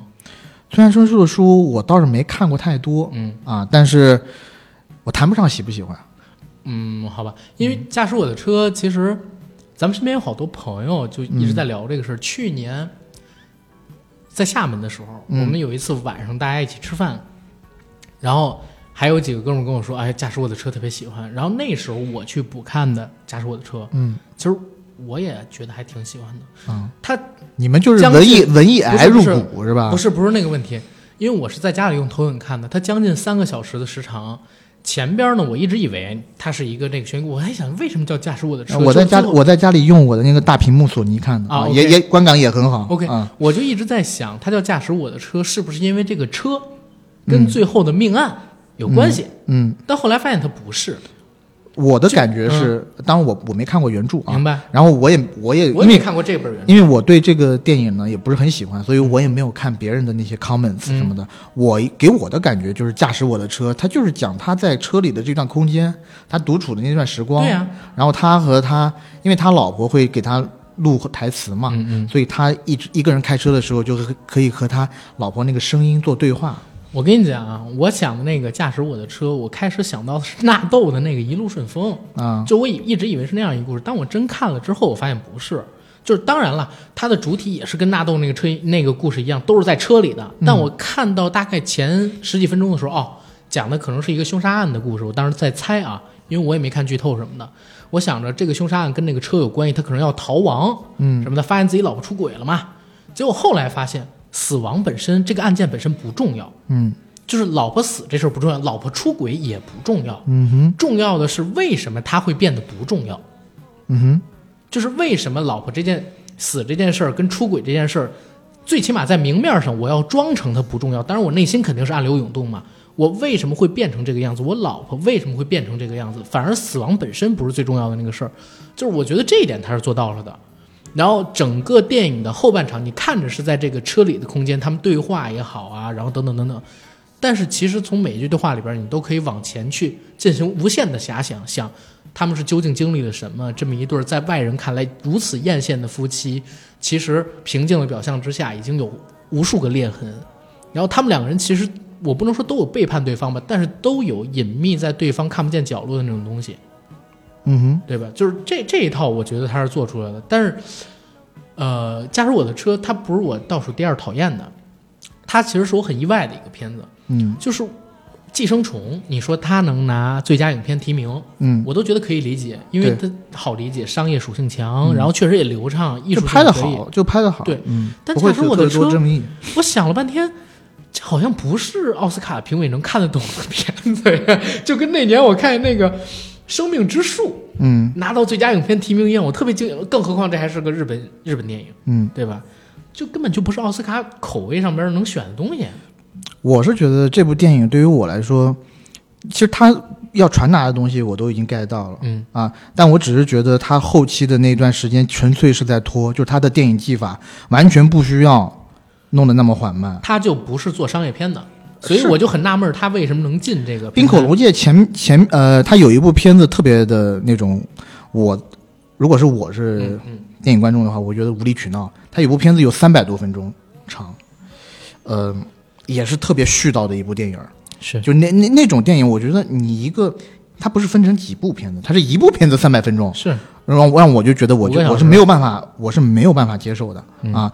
呃，但这部片子也是一样，就是他到后前面，呃，那些他和他老婆的那种关系啊，他的那种嗯、呃在婚姻关系中年的那种挣扎，包括他知道他他都看到他老婆在偷情，但又悄悄的把门关上，悄的，啊怕他老婆发现，怕他老婆发现这个这个，我都我都觉得拍的特别好。嗯。而且呢，呃，我也能够理解他老婆的走，他老婆的自杀、嗯死去，嗯，可能他他老正是婆自杀是脑溢血，啊、就就正是就他老婆他的难过和痛苦和离开，有很大程度上也正是因为他老婆知道他知道丈夫知道这段事情，但他想象的是，你如果爱我或者怎么样的话，你应该。嗯你应该来争取我，你应该把这个真的当回事儿。甚至有可能他老婆就是为了要让他知道，就是想让他知道，想让他生气就，是好让两个人真正的展开对话，对好解决到之前的那些矛盾。没错，因为他老婆其实之前是要等他回来，他老婆知道他知道了，等他回来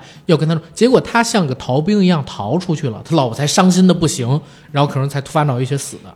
对，就是这一段故事确实很好，就是很类型片嘛。对，但是后边呢，他反而就告诉你前边这些都他妈不重要，重要的是我们为什么会那样。对他，总之就是很艺术片口味了。所以我我就说奥斯卡什么时候这么艺术了？他拿最佳影片没戏，但是我敢赌一个，最佳国际影片应该是他了，对吧？我呃，照常理来说是的，但我又在想说，他会不会只是给他一个噱头，就是嗯，补偿你一下？中我两我两日韩三国就剩日本，我两个片子都不能给你，就是我两个奖项都不能给你，但我让你提名两个奖项，补偿你一下。呃，可能没准 I don't know 啊，我不知道，对对我。但但是为什么我会说他有可能能拿那个最佳影片、最佳国际影片？嗯，就是十拿九稳，是因为这么多最佳国际影片的提名，这一届里边只有他一个拿到了最佳影片，就是最终奖的提名，啊，是，对吧？一般能拿到这个提名的外语片，就肯定拿国际影片这个奖了，嗯。对吧？但是也有可能出现 AD 那样的情况了，对，嗯，然后我对于后半段嗯。他们准备话剧那段的演出，嗯，我是整个我就觉得有点崩坏，就是说我自己啊表看的时候，演是吧？对，对，表演确实不太就是那一都不是说每一个人的表演，而是我觉得他的这个，就可能我看话剧比较少，嗯我没有见过这样的话剧，因为话剧话剧排在第一位的是画，嗯，然后他的这个呃怎么样呢？是讲这个男主人公在那个地方他去选角儿。然后他有一出新的话剧要排演，然后这个话剧呢，他最后选了大概五到六个人，这五到六个人呢，来自不同的国家，说着不同的语言，嗯然后甚至还有一个人是打手语。嗯那这样的一出话剧，你这话剧怎么演？嗯，是是真的是有这种形式的吗？是，还是还是怎么样？就是话，因为在我的在我的认知里面，话剧的那个它的，因为你本身和观众是有一定距离的，嗯它有很多情绪和叙事，它都是要通过语语言来传达出来的。所以而且两个人没错，而且两个人演戏的话，哪一个该进，哪一个怎么样，都是台词，对吧？对都是靠台词。那你这样的一个设置，我就搞不懂。我其实一直搞不懂他为什么要这样设置。我我一直在想，他做这个片子可能是在搞一种电影空间的实验，就是局部空间，但是我通过嗯，就是你的想象延展嘛。嗯，但是这种探索类的东西，它也不是商业片的嘛，是啊，对吧？对啊，我就是说嘛，就就他这种，就他啊，anyway，反正就是我、我我到后，因为可能前面起的调有点高，嗯，让我会觉得我我希望他可以保持到这个节奏和你这个叙事风格，你当然一直觉得起。码得是比《燃烧》还能那啥吧？看到这儿的时候，因为讲的故事开头有点像，对，类似有点像燃烧那种感觉，又更类型片，吧？对对，但我我倒不期望他那么类型片，因为冰口龙介它是一个日本电影，又是又是冰口龙介，对吧？五三五三百多分钟的那个痛苦的记忆，一直扎根于我的 DNA 深处，嗯对吧？我我我自己觉得，可能我的小孩儿，为万一有一天我有小孩的话，我小孩出生第一句话就是我讨厌冰口龙介，因为那个 DNA 会传承。他到有一次看到冰口龙介电影的时候，就是说啊，呃，冥冥之中我好像讨厌他，啊 我好像看过他某一部三百多分钟的电影啊，I don't like it。OK，哦其实不是他看的，是我看的 OK 是他的父亲看的。通过这算啊，我不是不是说太直接，但是我有一点说，就是其实我也不是特别喜欢《假如我的车》这个片子，就是确实它不是那么好看了，就是认同它各种探索，认同它艺术价值，但是可看性上其实并没有那么强，还是一个事儿。如果大家真的想看一部原汁原味的《驾驶我的车》，其实有一部华语电影做得更好，就是刚才我不能说做得更好吧，就是更具有可看性，就是刚才我提到的那部《一路顺风》，由纳豆和许冠文演的那个，不但是车驾驶我的车为主线，而且特别的好笑，也是一个文艺片，但是它就做到类型元素很强，大家可以去看一看。前几年出来的时候提名过中国台湾的某些奖项啊，我自己还蛮喜欢的，对吧？然后除了驾驶我的车之外，我们说回刚才那个片子，我我提一下《甘草披萨》。你提好吧，提提呃，甘草披萨，其实说实话，为什么我自己不是特别喜欢？其实，在录制节目之前，我跟 AD 进行了长达十几二十分钟的一个讨论。对，但是我要插一句，我终于知道冰口龙介那部三百一十七分钟的电影叫什么了，什么《欢乐时光》哦，嗨，啊。但是是这样，就是我们俩进行了十几分钟的讨论，就是在于我们俩对故事内核或者说故事动因的这种认同感产生了分歧。我是不认可这故事的动因，具体是一个什么故事？就是甘草披萨呢讲了一个十五岁的呃小演员，对吧？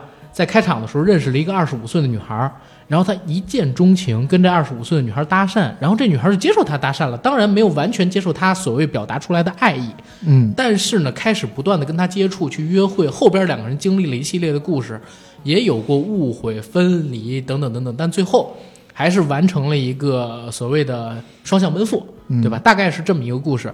但是我为什么不喜欢这个片子？就是因为我自己没办法认同，只因为我开始去跟你介绍自己，然后跟你开了也就不到十一分钟的玩笑，你呢就接受了我的搭讪，跟我走同一段路，陪在我身边，然后后来呢晚上二十五岁女生就来了我这个十五岁男孩约你的约会，我是这一块没认同，所以后边导致整个故事在推进的过程当中，我都对逻辑不认可，就是我不喜欢是因为这个。但是你也说说你比觉得还 OK，就比较喜欢的原因。对啊，我就一首先就是阿甘觉得不认可这个东西，在我这完全不是一个问题，因为我觉得这就是很美式的一个电影，而且讲的也是七十年代的那个时候的事儿。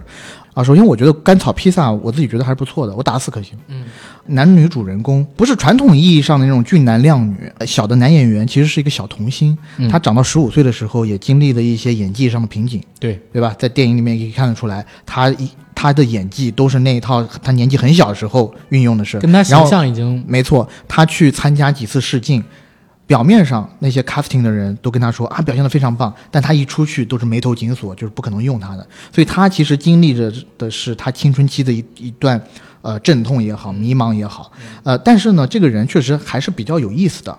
嗯，他在影片的一开始他就对一个女生瞅对眼儿了。啊，这个女生呢，来自于洛杉矶的一个犹太家庭啊，这个家庭也有她的很多的一些问题，而她是这个犹太家庭里面最小的一个小孩儿，嗯呃，虽然她已经二十五岁了，那她当时是在这个呃男主人公的这个学校里面做一些她的工作啊，这男主人公就一直在磨蹭她，在在就是好女怕缠郎嘛，对吧？他就一直在讲一些那种不是特别好笑的笑话，然后一直在 sell 他自己，对吧？说我自己其实是个童星，我自己演过什么什么戏。那对于我来说，其实我还挺拜的，就是如果一个女生对于这样的一个，呃，就是你在你的生命中突然出现一个小孩，告诉你他是一个 celebrity，他是一个名人，对吧？那我对你发出了一个邀约，邀约的地点啊什么的，也是一个比较呃。呃，还是一个，应该是我记得，如果没有错的，应该还是一个比较好的一个餐厅，对吧？而且他一直在说，呃我除了酒吧还是餐厅，呃，我除了是一个学生，嗯对吧？初中生、高呃高中生以外，我还是一个演员，我还拥有一个 PR agency，嗯对吧？嗯我有一个 PR 公司，是是那这么一个有趣的一个人，当然他年龄跟我相差了十岁，对吧？对但在那一个百无聊赖的晚上的时候、嗯 w h y not？首先他没有特别特别多的事儿去干，我我我明白，对，所以他就欣然赴约了。OK，、啊、我我明白你说的那个点，但是，呃，如果我记忆没错，他们俩最开始只是搭讪的时候，他没有说那么多，只是说自己当过一个演员，然后后来他们俩晚上吃饭的时候才说了，后来我有什么公司，然后等等等等的东西。然后他介绍的那几部戏，女孩好像除了《欢乐满人间》什么的，就是看过他童年演的那个小片那是已经快十年前的戏了。女孩没看过太多他的作品，嗯嗯所以那会儿对他认知就是一个小演员而已。嗯啊，然后晚上就过去了。这个就是，当然我们不纠结动因这一块儿啊。嗯嗯嗯，有一个点，我是觉得这个片子它做的还蛮有意思的，看上去是这个二十五岁的女孩成熟，嗯，但实际上这个女孩也是经历成长阵痛，在一个迷茫期，甚至她比男孩更迷茫。男孩已经知道自己要做什么了，只是他不知道怎么样快速的进行改变，但是目标很明确。嗯，可女孩是真的不知道自己要做什么。嗯然后她呢是谁给一个什么机会，可能就会去试一下。他可能有这方面的能力，但是从来没有正视过自己的这种能力，然后去展示给别人，用通过自己能力的方式，不是通过自己这种能力的方式去取得一个可能的成功。他自己不知道想要什么成功，所以从来没试过。嗯，对，所以我其实他这个电影，呃，循序渐进的一个过程也是，这女孩子从一开始她其实并没有看上男孩子，嗯只是男孩子一直喜欢女孩子而已。而男的呢，这个男主人公，呃，他其实虽然年纪小，但是他从很小的时候就知道要抓住一切机会去赚钱。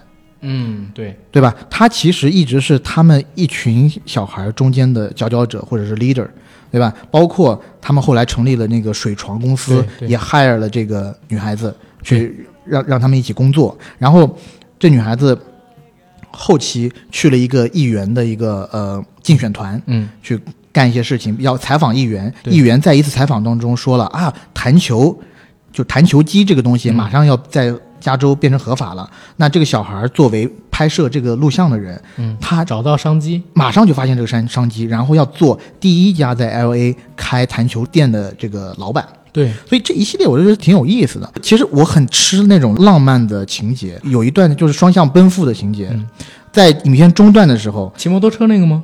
不是应该是一个好莱坞的演员嗯骑着摩托车带着他，但摩托车一开起来以后，那女的被甩下来了，甩下来以后。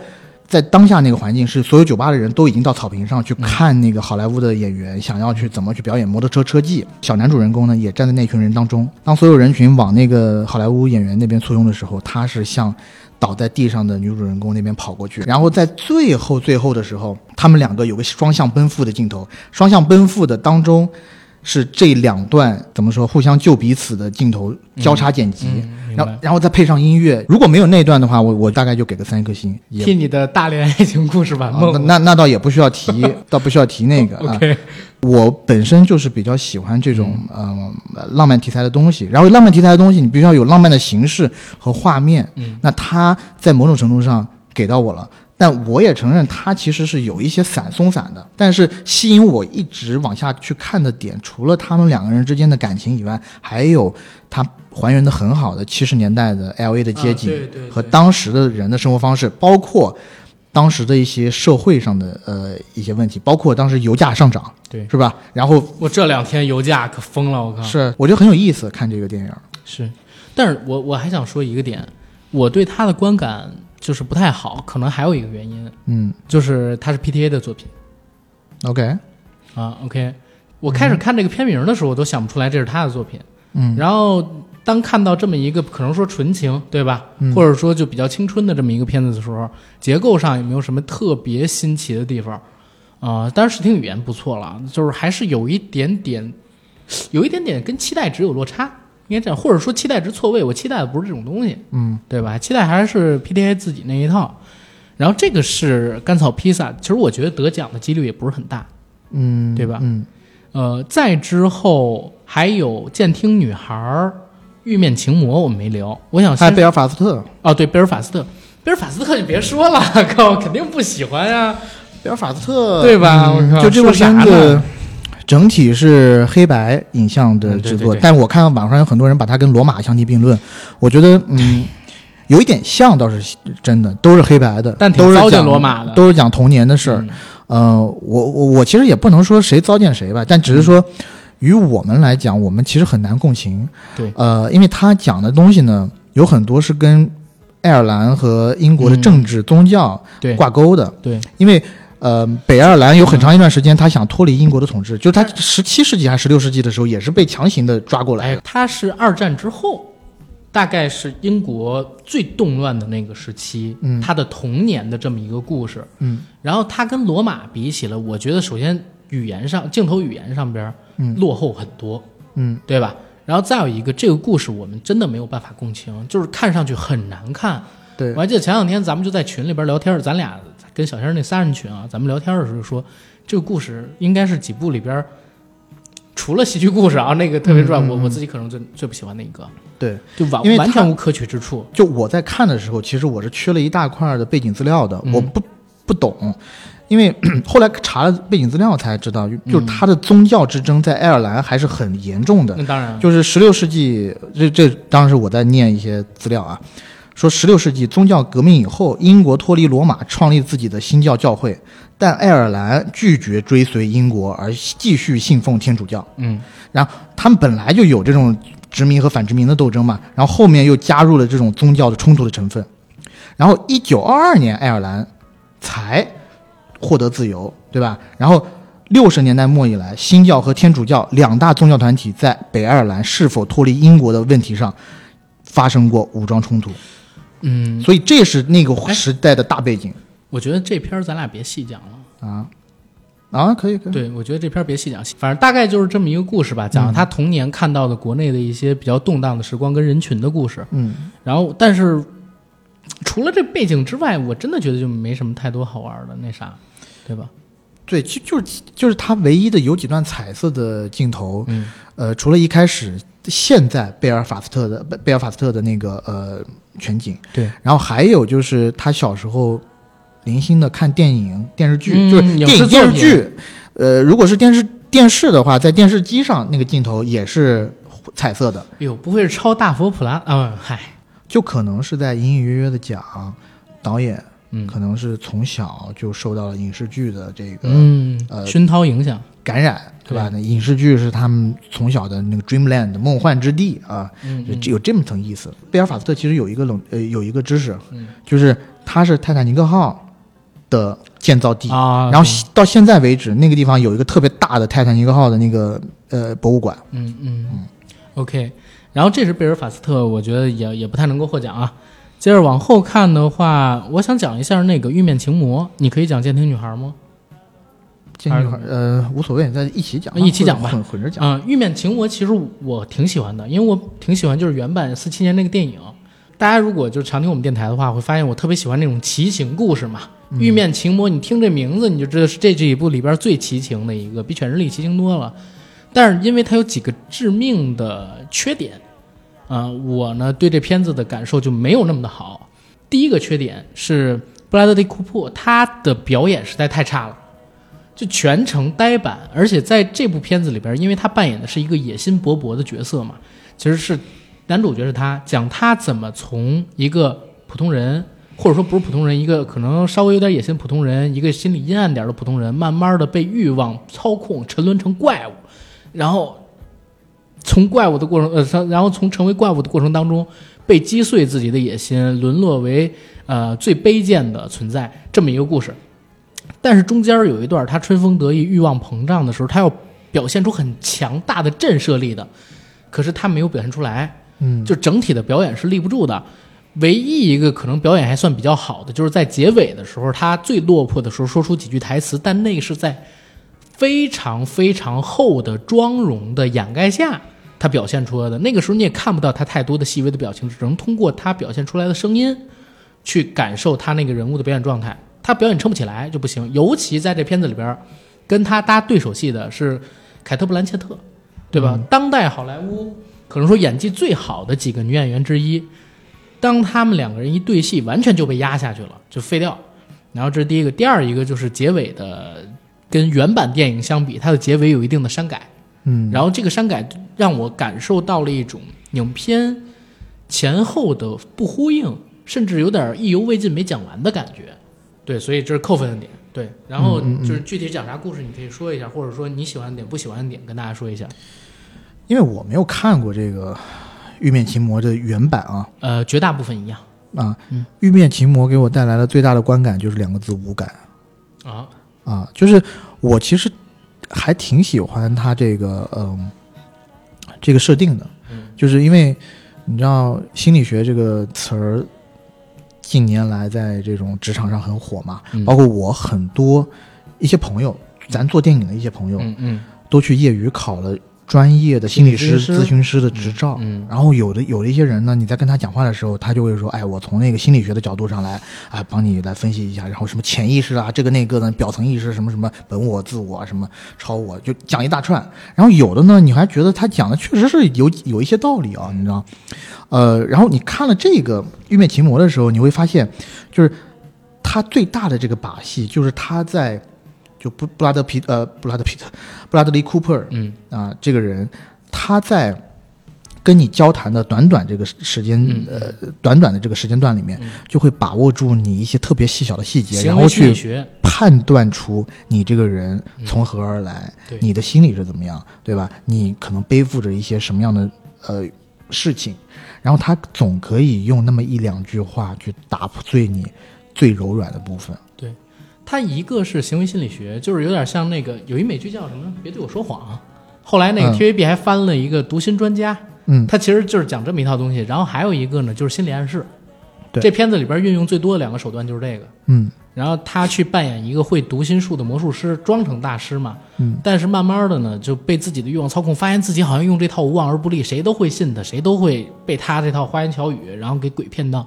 慢慢的就膨胀了嘛，迷失了嘛，想去把控一些他根本把控不住的人，碰一些他自己不该碰的事儿，嗯然后最后遭到了反噬，这是男主角的命运。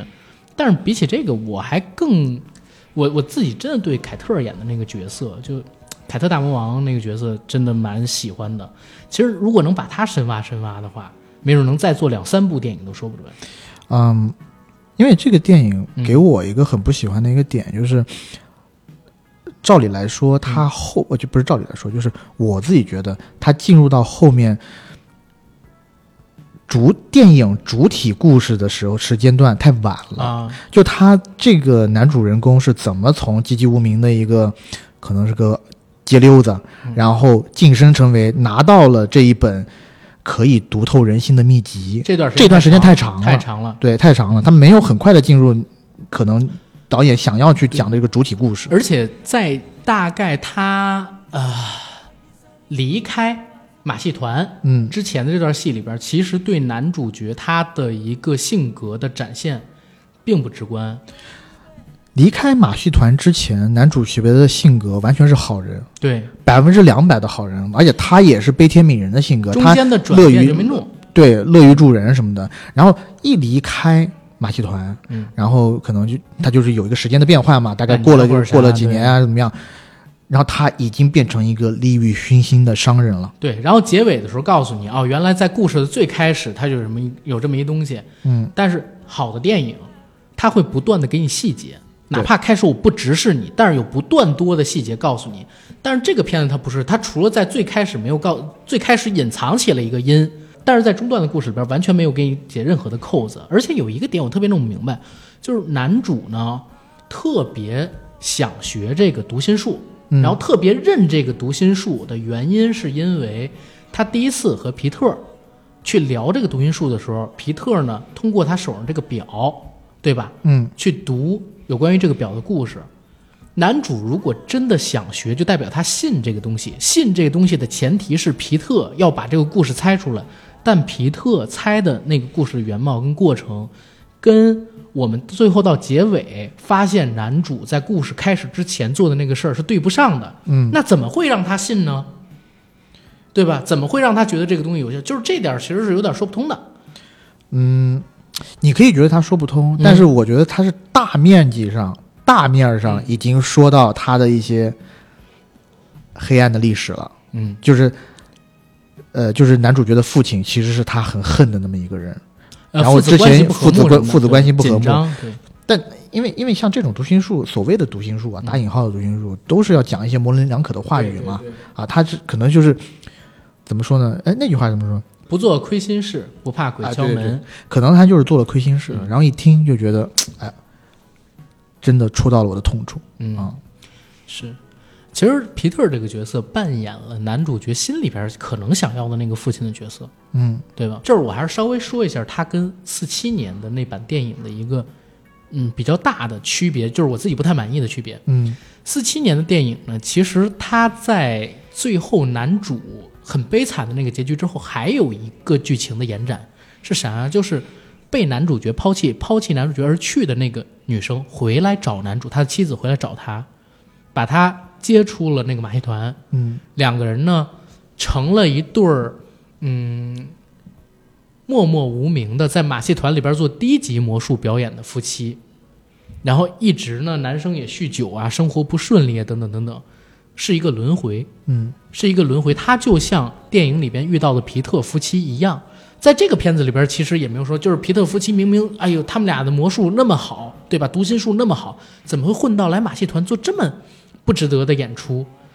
可能皮特之前也被这个读心术啊、欲望啊等等等等的蒙蔽了自己的眼睛，对吧？后来他变成了这个样子。是男主跟他是一个轮回。其实我以前一直是觉得，原版电影，因为原版电影其实后边就有新闻出来，那是制片厂要求加的这么一个温和结尾嗯啊，本来是没有这个温和结尾的。制片厂觉得你这东西太黑了，本来就是黑色电影，再有这结尾太傻了，那个年代的观众不知道能不能接受，非让那个导演他们加了这么一版结尾。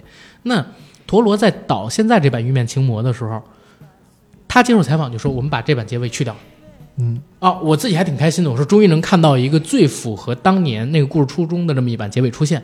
可是呢，我没想到他是删掉了这个把他救走的这么一个结尾，带他就是进入轮回的这么一个结尾，但是他没有把前边皮特夫妻的人设给做好。那最后给我一个感觉是啥？皮特夫妻跟他没有形成呼应，嗯就是你有头没有尾，好像故事没有讲完，就是非常简单粗暴的，只是删掉了这个结尾而已，一下也在这扣分。对，但是好的地方就得说啊，就是那个陀螺一以贯之的他的这个艺术风格，在里边出现的那些怪物的形象，对吧？特色的人群，还有各种各样奇妙的装置，这个其实是挺打我的点，有点我们这种喜欢手办啊、玩具啊嗯，这些人打中的地方，因为他本身就是全球最知名的手办狂魔嘛，是。对吧？但我感觉托罗近几年挺喜欢翻拍啊，嗯 对吧？《水形物语》也是翻拍的嗯，，sorry，《水形物语》也是翻拍的。大大舌头可以理解。对，对。然后这个是玉面情魔吧，但是可看性我觉得还是挺高的。就是想看商业片的话，这应该是十部里边我们可能除了沙丘跟不要抬头之外，商业属性比较高的一部了，对吧？总体还是好看的，只是没有那么好看而已。然后接下来就是监听女孩儿的，也是十部里边的最后一部，嗯，对吧？《剑听女孩》我自己是，我去年看的很早了，我大概在去年十月份还是十一月份的时候就看掉了这个你。你看的是法国版还是？没有？就是哦，现在这版，现在这版，现在这版，嗯，剑听女孩》其实讲的，如果于我而言的话，我觉得它是一个更老套的一个暖心的励志故事。嗯讲的是啥呢？它它的英文名字叫 C O D A Coda，我以前一直叫 Coda，嗯。但原来它是几个词的缩写，聋人爸妈的孩子。嗯。啊，这就是很简单直接的告诉你了，这个电影主要讲的是啥？嗯。讲的就是一个家庭，这个家庭呢，一家四口，爸爸妈妈，哥哥妹妹，除了这个妹妹是正常人以外，就是可以正常听力、有正常听力的，其他人全都是聋子、聋哑人，说不出话。嗯那这一家人呢，其实在嗯、生活在海边，一家人以捕鱼为生。嗯但是呢，他们因为捕鱼了以后要卖给别人，真正要讲价的过程当中呢，还是得靠这个女孩子嗯来。然后就在这么样一个特殊的家庭里头，这女孩子有一个爱好，还一和一个天赋。这个爱好和天赋呢，就是唱歌。嗯他加入了一个呃，他们呃呃，她加入了一个他们这个学校的这个合合唱班。团，然后合唱班的这个老师呢，一下就发现了他这个天赋，就觉得你都可以不不合唱，对你的声音特别好听，而且你有这个天赋，你应该去参加各种各样的比赛。对，鼓励他去伯克利。对嗯但是呢，首先啊，这个家庭特别的嗯，穷，穷苦，嗯对吧？然后第二就是这个家庭的特殊性，离不开他这么一个听人。如果他这个健全人走开走了以后，这个家家庭在这个小镇上其实很难立足，嗯，因为很多人，嗯就虽然每个人都会手语。对，而且虽然我们讲大家就是世界大爱，对吧？对残疾人没有歧视，嗯，但是嗯很多人，很多那种健全人，而且在这个电影里头，他们那个镇子上面的人，所有基本上他的邻居文化程度都不高嗯，啊，都是一些苦出身的人。是水手、海对员。，那这些海员呢，理所当然的不会对他们这个家族有很强的这个 respect，、嗯，对吧？对他也不会尊重他们。对啊，所以这个女孩就一直在纠结，她到底是应该出去放弃所有家庭所有的这一切啊，嗯呃，自己去搏一个未来，还是说就是要留在镇上嗯啊，和他家里呃好好的活下去对啊，是这么一个故事。呃，其实这故事本身是挺动人的。嗯嗯，但是你知道，我像我这种就是道德包袱特别多的人，嗯就是我到后来我也会想，就是他其实很多问题还是没有解决。嗯到最后呢，你看上去是一个比较欣喜的结局。女孩呢离开了这个嗯小海口，去伯克利上学了，对吧？嗯但是呢，其实留下来的问题非常多，完全没有解决。之后会变成什么样，你也不好说。首先，他离开了，父母还是没有找到一个完全会手语、能时时刻刻待在船上的海员。然后，刚刚开始的生意不知道怎么去解决。当然了，这个可能就是中西方价值观的一个不同，就是大家到底谁更认 family？其实东方人是更认 family，虽然我们不挂在口上，嗯对吧？呃，西方可能还是更推崇自由意志一点，就是女孩她还是离开了。嗯对嗯，在我看来，反而是一个蛮流畅也挺动人的一个故事，可是就会引发出很多我的遐想。你的遐想是觉得这个女孩走了，其实对这个家庭不是特别负责，甚至说，就是走了之后会发生什么呢？就会不会再回来？然后等等等等，就是一群糟心的事儿呢。呃，我自己发现我有一特别大的问题，嗯就是我我我自己写东西也是，或者自己想东西也是，我会想一个就是讨好型方案，嗯。就是尽可能的让每个人都有一个完整完美的结局，嗯。要不然的话，搁我这儿就心里边很难过这一关，我很难做那不就是如果你我我夸大点说，如果我是一导演，我特别难做那种就是走到生命死关头的死胡同的那种片子，嗯，就是我心里边认同不了。然什么。叫死胡同的那种？你就比如说像像他这种《监听女孩》这种片子，我就必须，如果我来做的话，我就必须得想一个最完美的大团圆结局，就是可能说会用一个特别影响影片质感的方法，就是让那个女主的好朋友跟她哥哥滚床单的那一个，嗯。然后跟他哥真的就是我操好灵魂恋人好上，因为他明显会一些手语嘛，嗯，代替这个女孩子的角色，帮他们家以后对，因为他们家呢生意也开始起步了，嗯其实是可以赚到些钱的。嗯帮助就是帮他那，因为那个女孩生活也不是很好，首先学习不怎么样，肯定考不上伯克利嘛，是对吧？然后呢，在酒吧餐馆里边工作，肯定也没有他们家最后这生意做成了要好。嗯，就是其实可以做的，但是我能理解，因为这么做真的太土了。嗯，我觉得这就是一个这个故事想要讨论的，对，就是说你这一家人是不是就是 depends on 你这个女女孩子了？对，是不是我们一家就离了你就不不能转了？这这这个女孩子是不是也就是要为了这一家牺牲她所有的未来？对对，嗯、我自己在看电影的时候，我觉我是觉得他到最后还是比较好的这个解决了这个事情，因为是他的哥哥一直在想要说去担当起扛起家庭这个重任，错没错，而且一直在告诉他的妹妹，嗯，就说你留在这里，我不会感激你，嗯，我我反而觉得你是在拖累我，一直因为你一直挡着我，你在挡在我前面，我想要出来，我想要为这个家去做一件事情，没错。而且还有一个问题，就是真正促使他们独立是让这个女孩离去。对，对而且，嗯，我觉得这个片子里面有一点，我自己在看的时候，我的想法是说，这个女孩子现在走，其实可能也是对他们好，因为他们终究有一天她是要嫁人的，是的她嫁人了以后。跟这个家庭的连接肯定没有那么紧密，那你与其要弄到那么晚，可能爸爸妈妈身体都已经不太好了，然后年龄也大了，嗯你再离开，现他们更承受不了。精力那么旺盛，天天对啊，的没错，，还就 是。赶紧离开。没错，而且我记得这个电影里面有几段还是特别特别感人的、啊，哦，就是包括他爸爸在跟这个在劝说这个女孩，告诉这个女孩，嗯。呃，我具体他讲的话我已经有点忘了，但其实情景应该能记得。对，就还是要告诉这个女孩，你应该去追寻你自己想要的东西。然后那一段我，我我我真的还是还是泪洒当当场，我有两场戏印象特别深。嗯首先第一场是女孩告诉父亲母亲，她要去唱歌。嗯，父母呃父亲其实没说太多话，母亲是不认同。母亲是大发雷霆，对，然后母亲一直有这么一个观念：如果我是个瞎子，你是不是就会喜欢画画了？嗯，他就他的意思是。逆反。逆反，或者说，好像你是不是想觉得你能唱歌，就好像鹤立鸡群，你比我们都高级？没错。这其实也是更内心层面的一些自卑。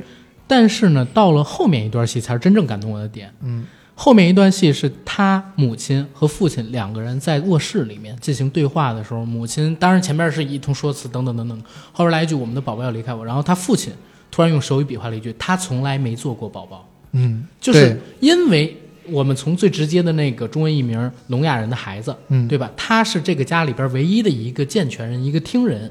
那好，可能从他五六岁开始会说话、有记忆、有行为能力开始，就要不断的去做翻译的工作，已经牺牲了太多。他从来都没有，或者说他缺少了一个孩子本身的童年。他承担了太多不需要他这么大的一个孩子去承担的一些东西，所以他从来没有做过宝宝，没有过自己的独立意识，没有为自己争取过什么，包括每天跟父母去打鱼，所以臭气哄哄的去上学，要被同年龄的甚至还没有他可爱漂亮的女孩去嘲笑，对吧？他牺牲了太多的东西，然后这是当时他父亲说完之后，哎，我特别感动的点。然后第二个点呢，是女孩真的在合唱团里表演，父母他们过去，嗯，前半场就表演 OK，我我就觉得还行。等到后半场二重唱的时候，他父亲有一段戏你还记得吗？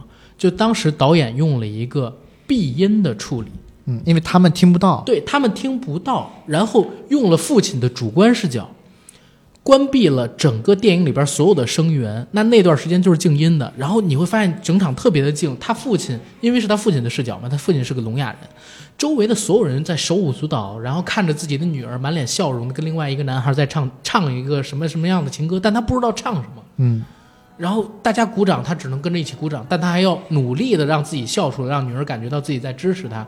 但是中间的那一段茫然的表演，我觉得特别好。然后紧跟着呢，就是自己要去透透气。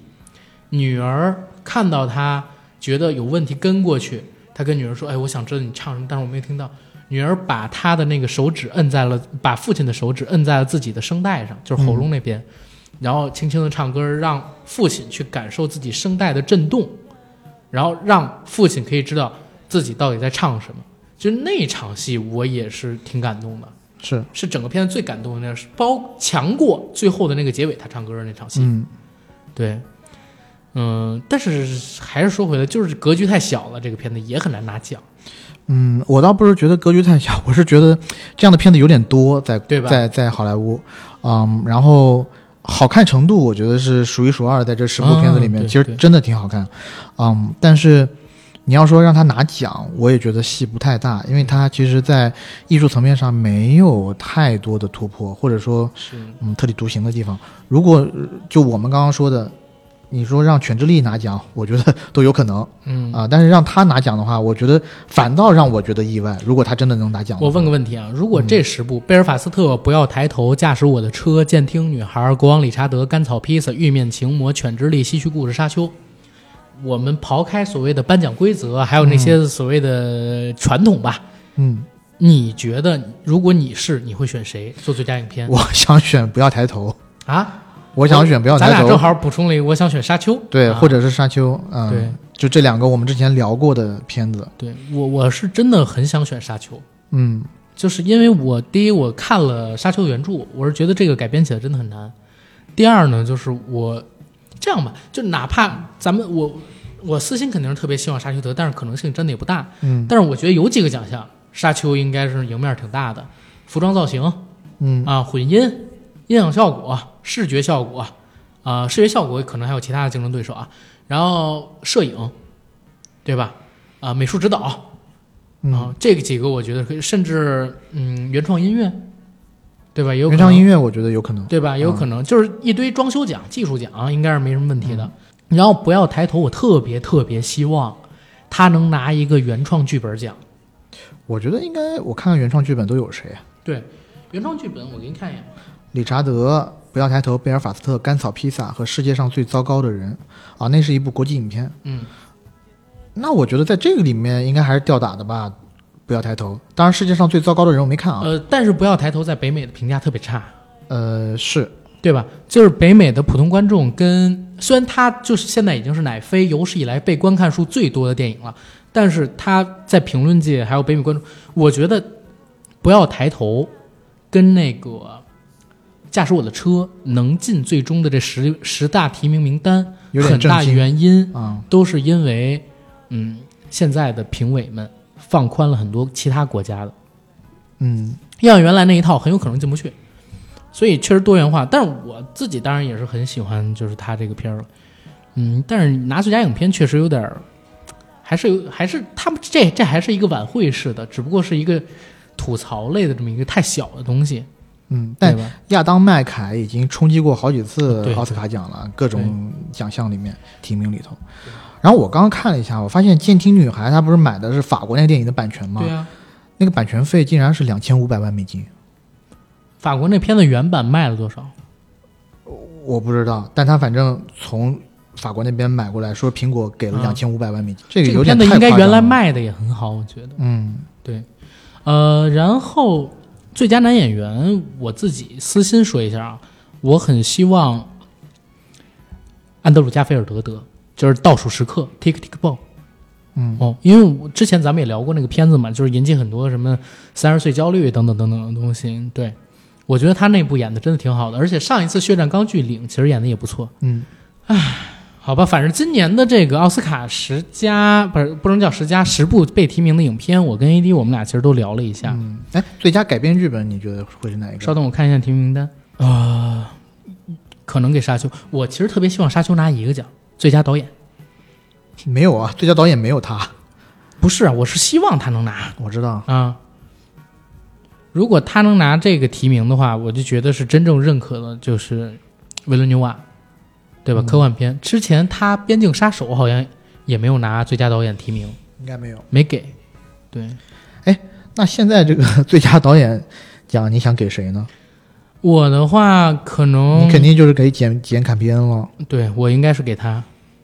斯皮尔伯格肯定是不可能啦，冰可龙界那个东西你都不认，其实你代表的是很多就是反正我不认。啊、对绝大部分普通观众，或者说那个什么美国的不不不，就就普通观众，就普通观众。然后布拉纳那个贝尔法斯特我是完全不认的，然后托马斯安德森的甘草披萨，就挑来挑去只有这个，对吧？全智力应该是简坎皮恩，而且他也确实称得上，之前佳作太多了，也是，对吧？声名赫赫嘛，好长时间也没有一部电影出来了，对吧？之前他做美剧都很牛逼嘛，对吧？嗯然后呃，说一嘴，就是我今年我觉得有一个问题，奥斯卡他妈十个提名是不是有点过分了？这十个提名里边，在我看来有好几部，是不是因为可能好看的那几部都是翻拍的，但是你又不能让人发现你全是翻拍的电影进了提名名单，所以空扩充成十个？因为你看最佳导演只放了五个呀，对不对？这个就显得有一点吊诡。然后原创力的匮乏肯定也表现出来了，但是侧面也能看出来他们现在吸收外语片、国际人才、国际电影人才的这么一个决心。嗯嗯，之后的话，可能我们所认知当中的好莱坞的这种已经运行了一百多年的模式会有一点改变，随着电影行业越来越倒退，可能越来越就是在某一个以前咱们有一个听友跟我做过一期节目聊房地产。嗯他当时提到过一个特别好玩的一个概念，他说，当某一个事物塌陷的时候，资源会集中向同一个地方坠落，就是那个地方会越来越高，所以他呢就选择在东北的某一个城市，他老家的省会的某一个城市买房啊，啊，他觉得资源都会往那边集中结果呢？啊，结果让他猜对了嘛。啊，啊，但是现在我也不知道了啊。现在这两年疫情等等，我不知道影响会不会变得更差。然后，呃，哪个城市啊？长春不是沈阳啊，啊？沈阳而且他还，买的好玉都，中国玉都，你知道吗？我不知道。洗浴洗浴之都哦，嗨，因为他在北京嘛，但在北京很多年也买不起北京的房子，然后他就选择回老家。但是我说你老家东北现在不都说东北发展？他说嗯错了，就是越是差的地方资源越集中。那东北比如说我所在的省会，对，啊然后还选一好地儿的话，应该就还可以。然后是，但是这个说远了。为什么要提到这一点？就是现在整个电影行业在崩塌嘛，传统的电影行业做内容的肯定还是嘛。你看这新兴的媒体公司，苹果呀、奶飞啊，越来越牛逼。那好莱坞传统的制片厂，还有他已经恪守了这么多年的奥斯卡，奥斯卡最近就真的在改变啊，它开放了之前的限制。之前想要报送奥斯卡，必须得上映多少多少天在线下，然后开多少多少块银幕，上映满足这几个标准的才能去。所以之前你像那个那个，呃，罗马什么的，嗯他之前还特地在纽约哪儿哪儿上映了一下，但是是很少的场次，上映几天刚满足这标准就关掉了。但是你看现在，它基本上就算是放开了。然后以前呢，你想，你很难想象，就是国际影片或者说外语片进到最终决选的名单里边去，现在也可以了。所以他们也在做一种资源化的集中，然后每一个大厂都在建自己的流媒体平台，然后流媒体平台反而因为有钱，然后变现方式又比较多元化，然后比较有直观的变现能力，跟不跟我们现在传统电影业的这种票房回收的方式形成一个非常大的落差嘛，对吧？嗯所以他们在不断的做好的内容，就是现在是一个在变革的时期。然后奥斯卡它各种各样的转变，都是为了能够在新的时代来临之前，掌握那个即将到来新时代的话语权，对吧？是嗯啊，而且，哎，你知不知道，其实 MPA 美国电影协美国电影协会这个组织啊，以前不是一直都是帮着六大来处理一些与政府会谈的事务嘛？哦，现在也帮流媒体了吗？现在不是帮流媒体，嗯。而是 Netflix 进入，因为六大以前不是只现在不是只、哦只变成五大大了嘛，然后 Netflix 变成了第六大进去了，哦。所以 MPA 也现在也帮 Netflix 谈。我之后都在想，会不会只有什么三大、四大，然后其中有两家，一家是苹果，不是，其中有三家，一家苹果，一家奶飞，一家亚马逊，剩下一个你猜是谁？迪士尼对呀、有可能，对啊、其他的都被就是传统大厂，你被迪士尼合并算了，可能能留个华纳环球什么的，对吧？新六大格局也也就是也就是三这三个比较大一点儿嗯，啊，其他两个小的确实有点太小了。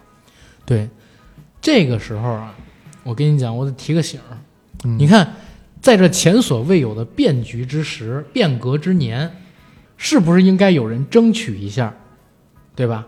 这个人可以是好莱坞电影，可以是奥斯卡奖，但有没有可能是在这个地球上另外一个地方的某一个国家跟他的某一个奖？宝莱坞啊啊啊，印度奥斯卡呀，啊，然后呢？对啊，我就说给留给他们机会了，对不对？好吧，但那我也不觉得印度可以做成那样，啊，我是讽刺了。啊，行，嗯，印度，但是现在据说现在已经是人口第一的国家了，那当然了已经超过我们国超了对，对啊，难道你以为是我们要抓住这个机会啊？我希望可以，因为两会上面我刚看到有一个 有一个一一个代表提了一提了一点，说在这个今年或者要加大中国电影的对外出口量。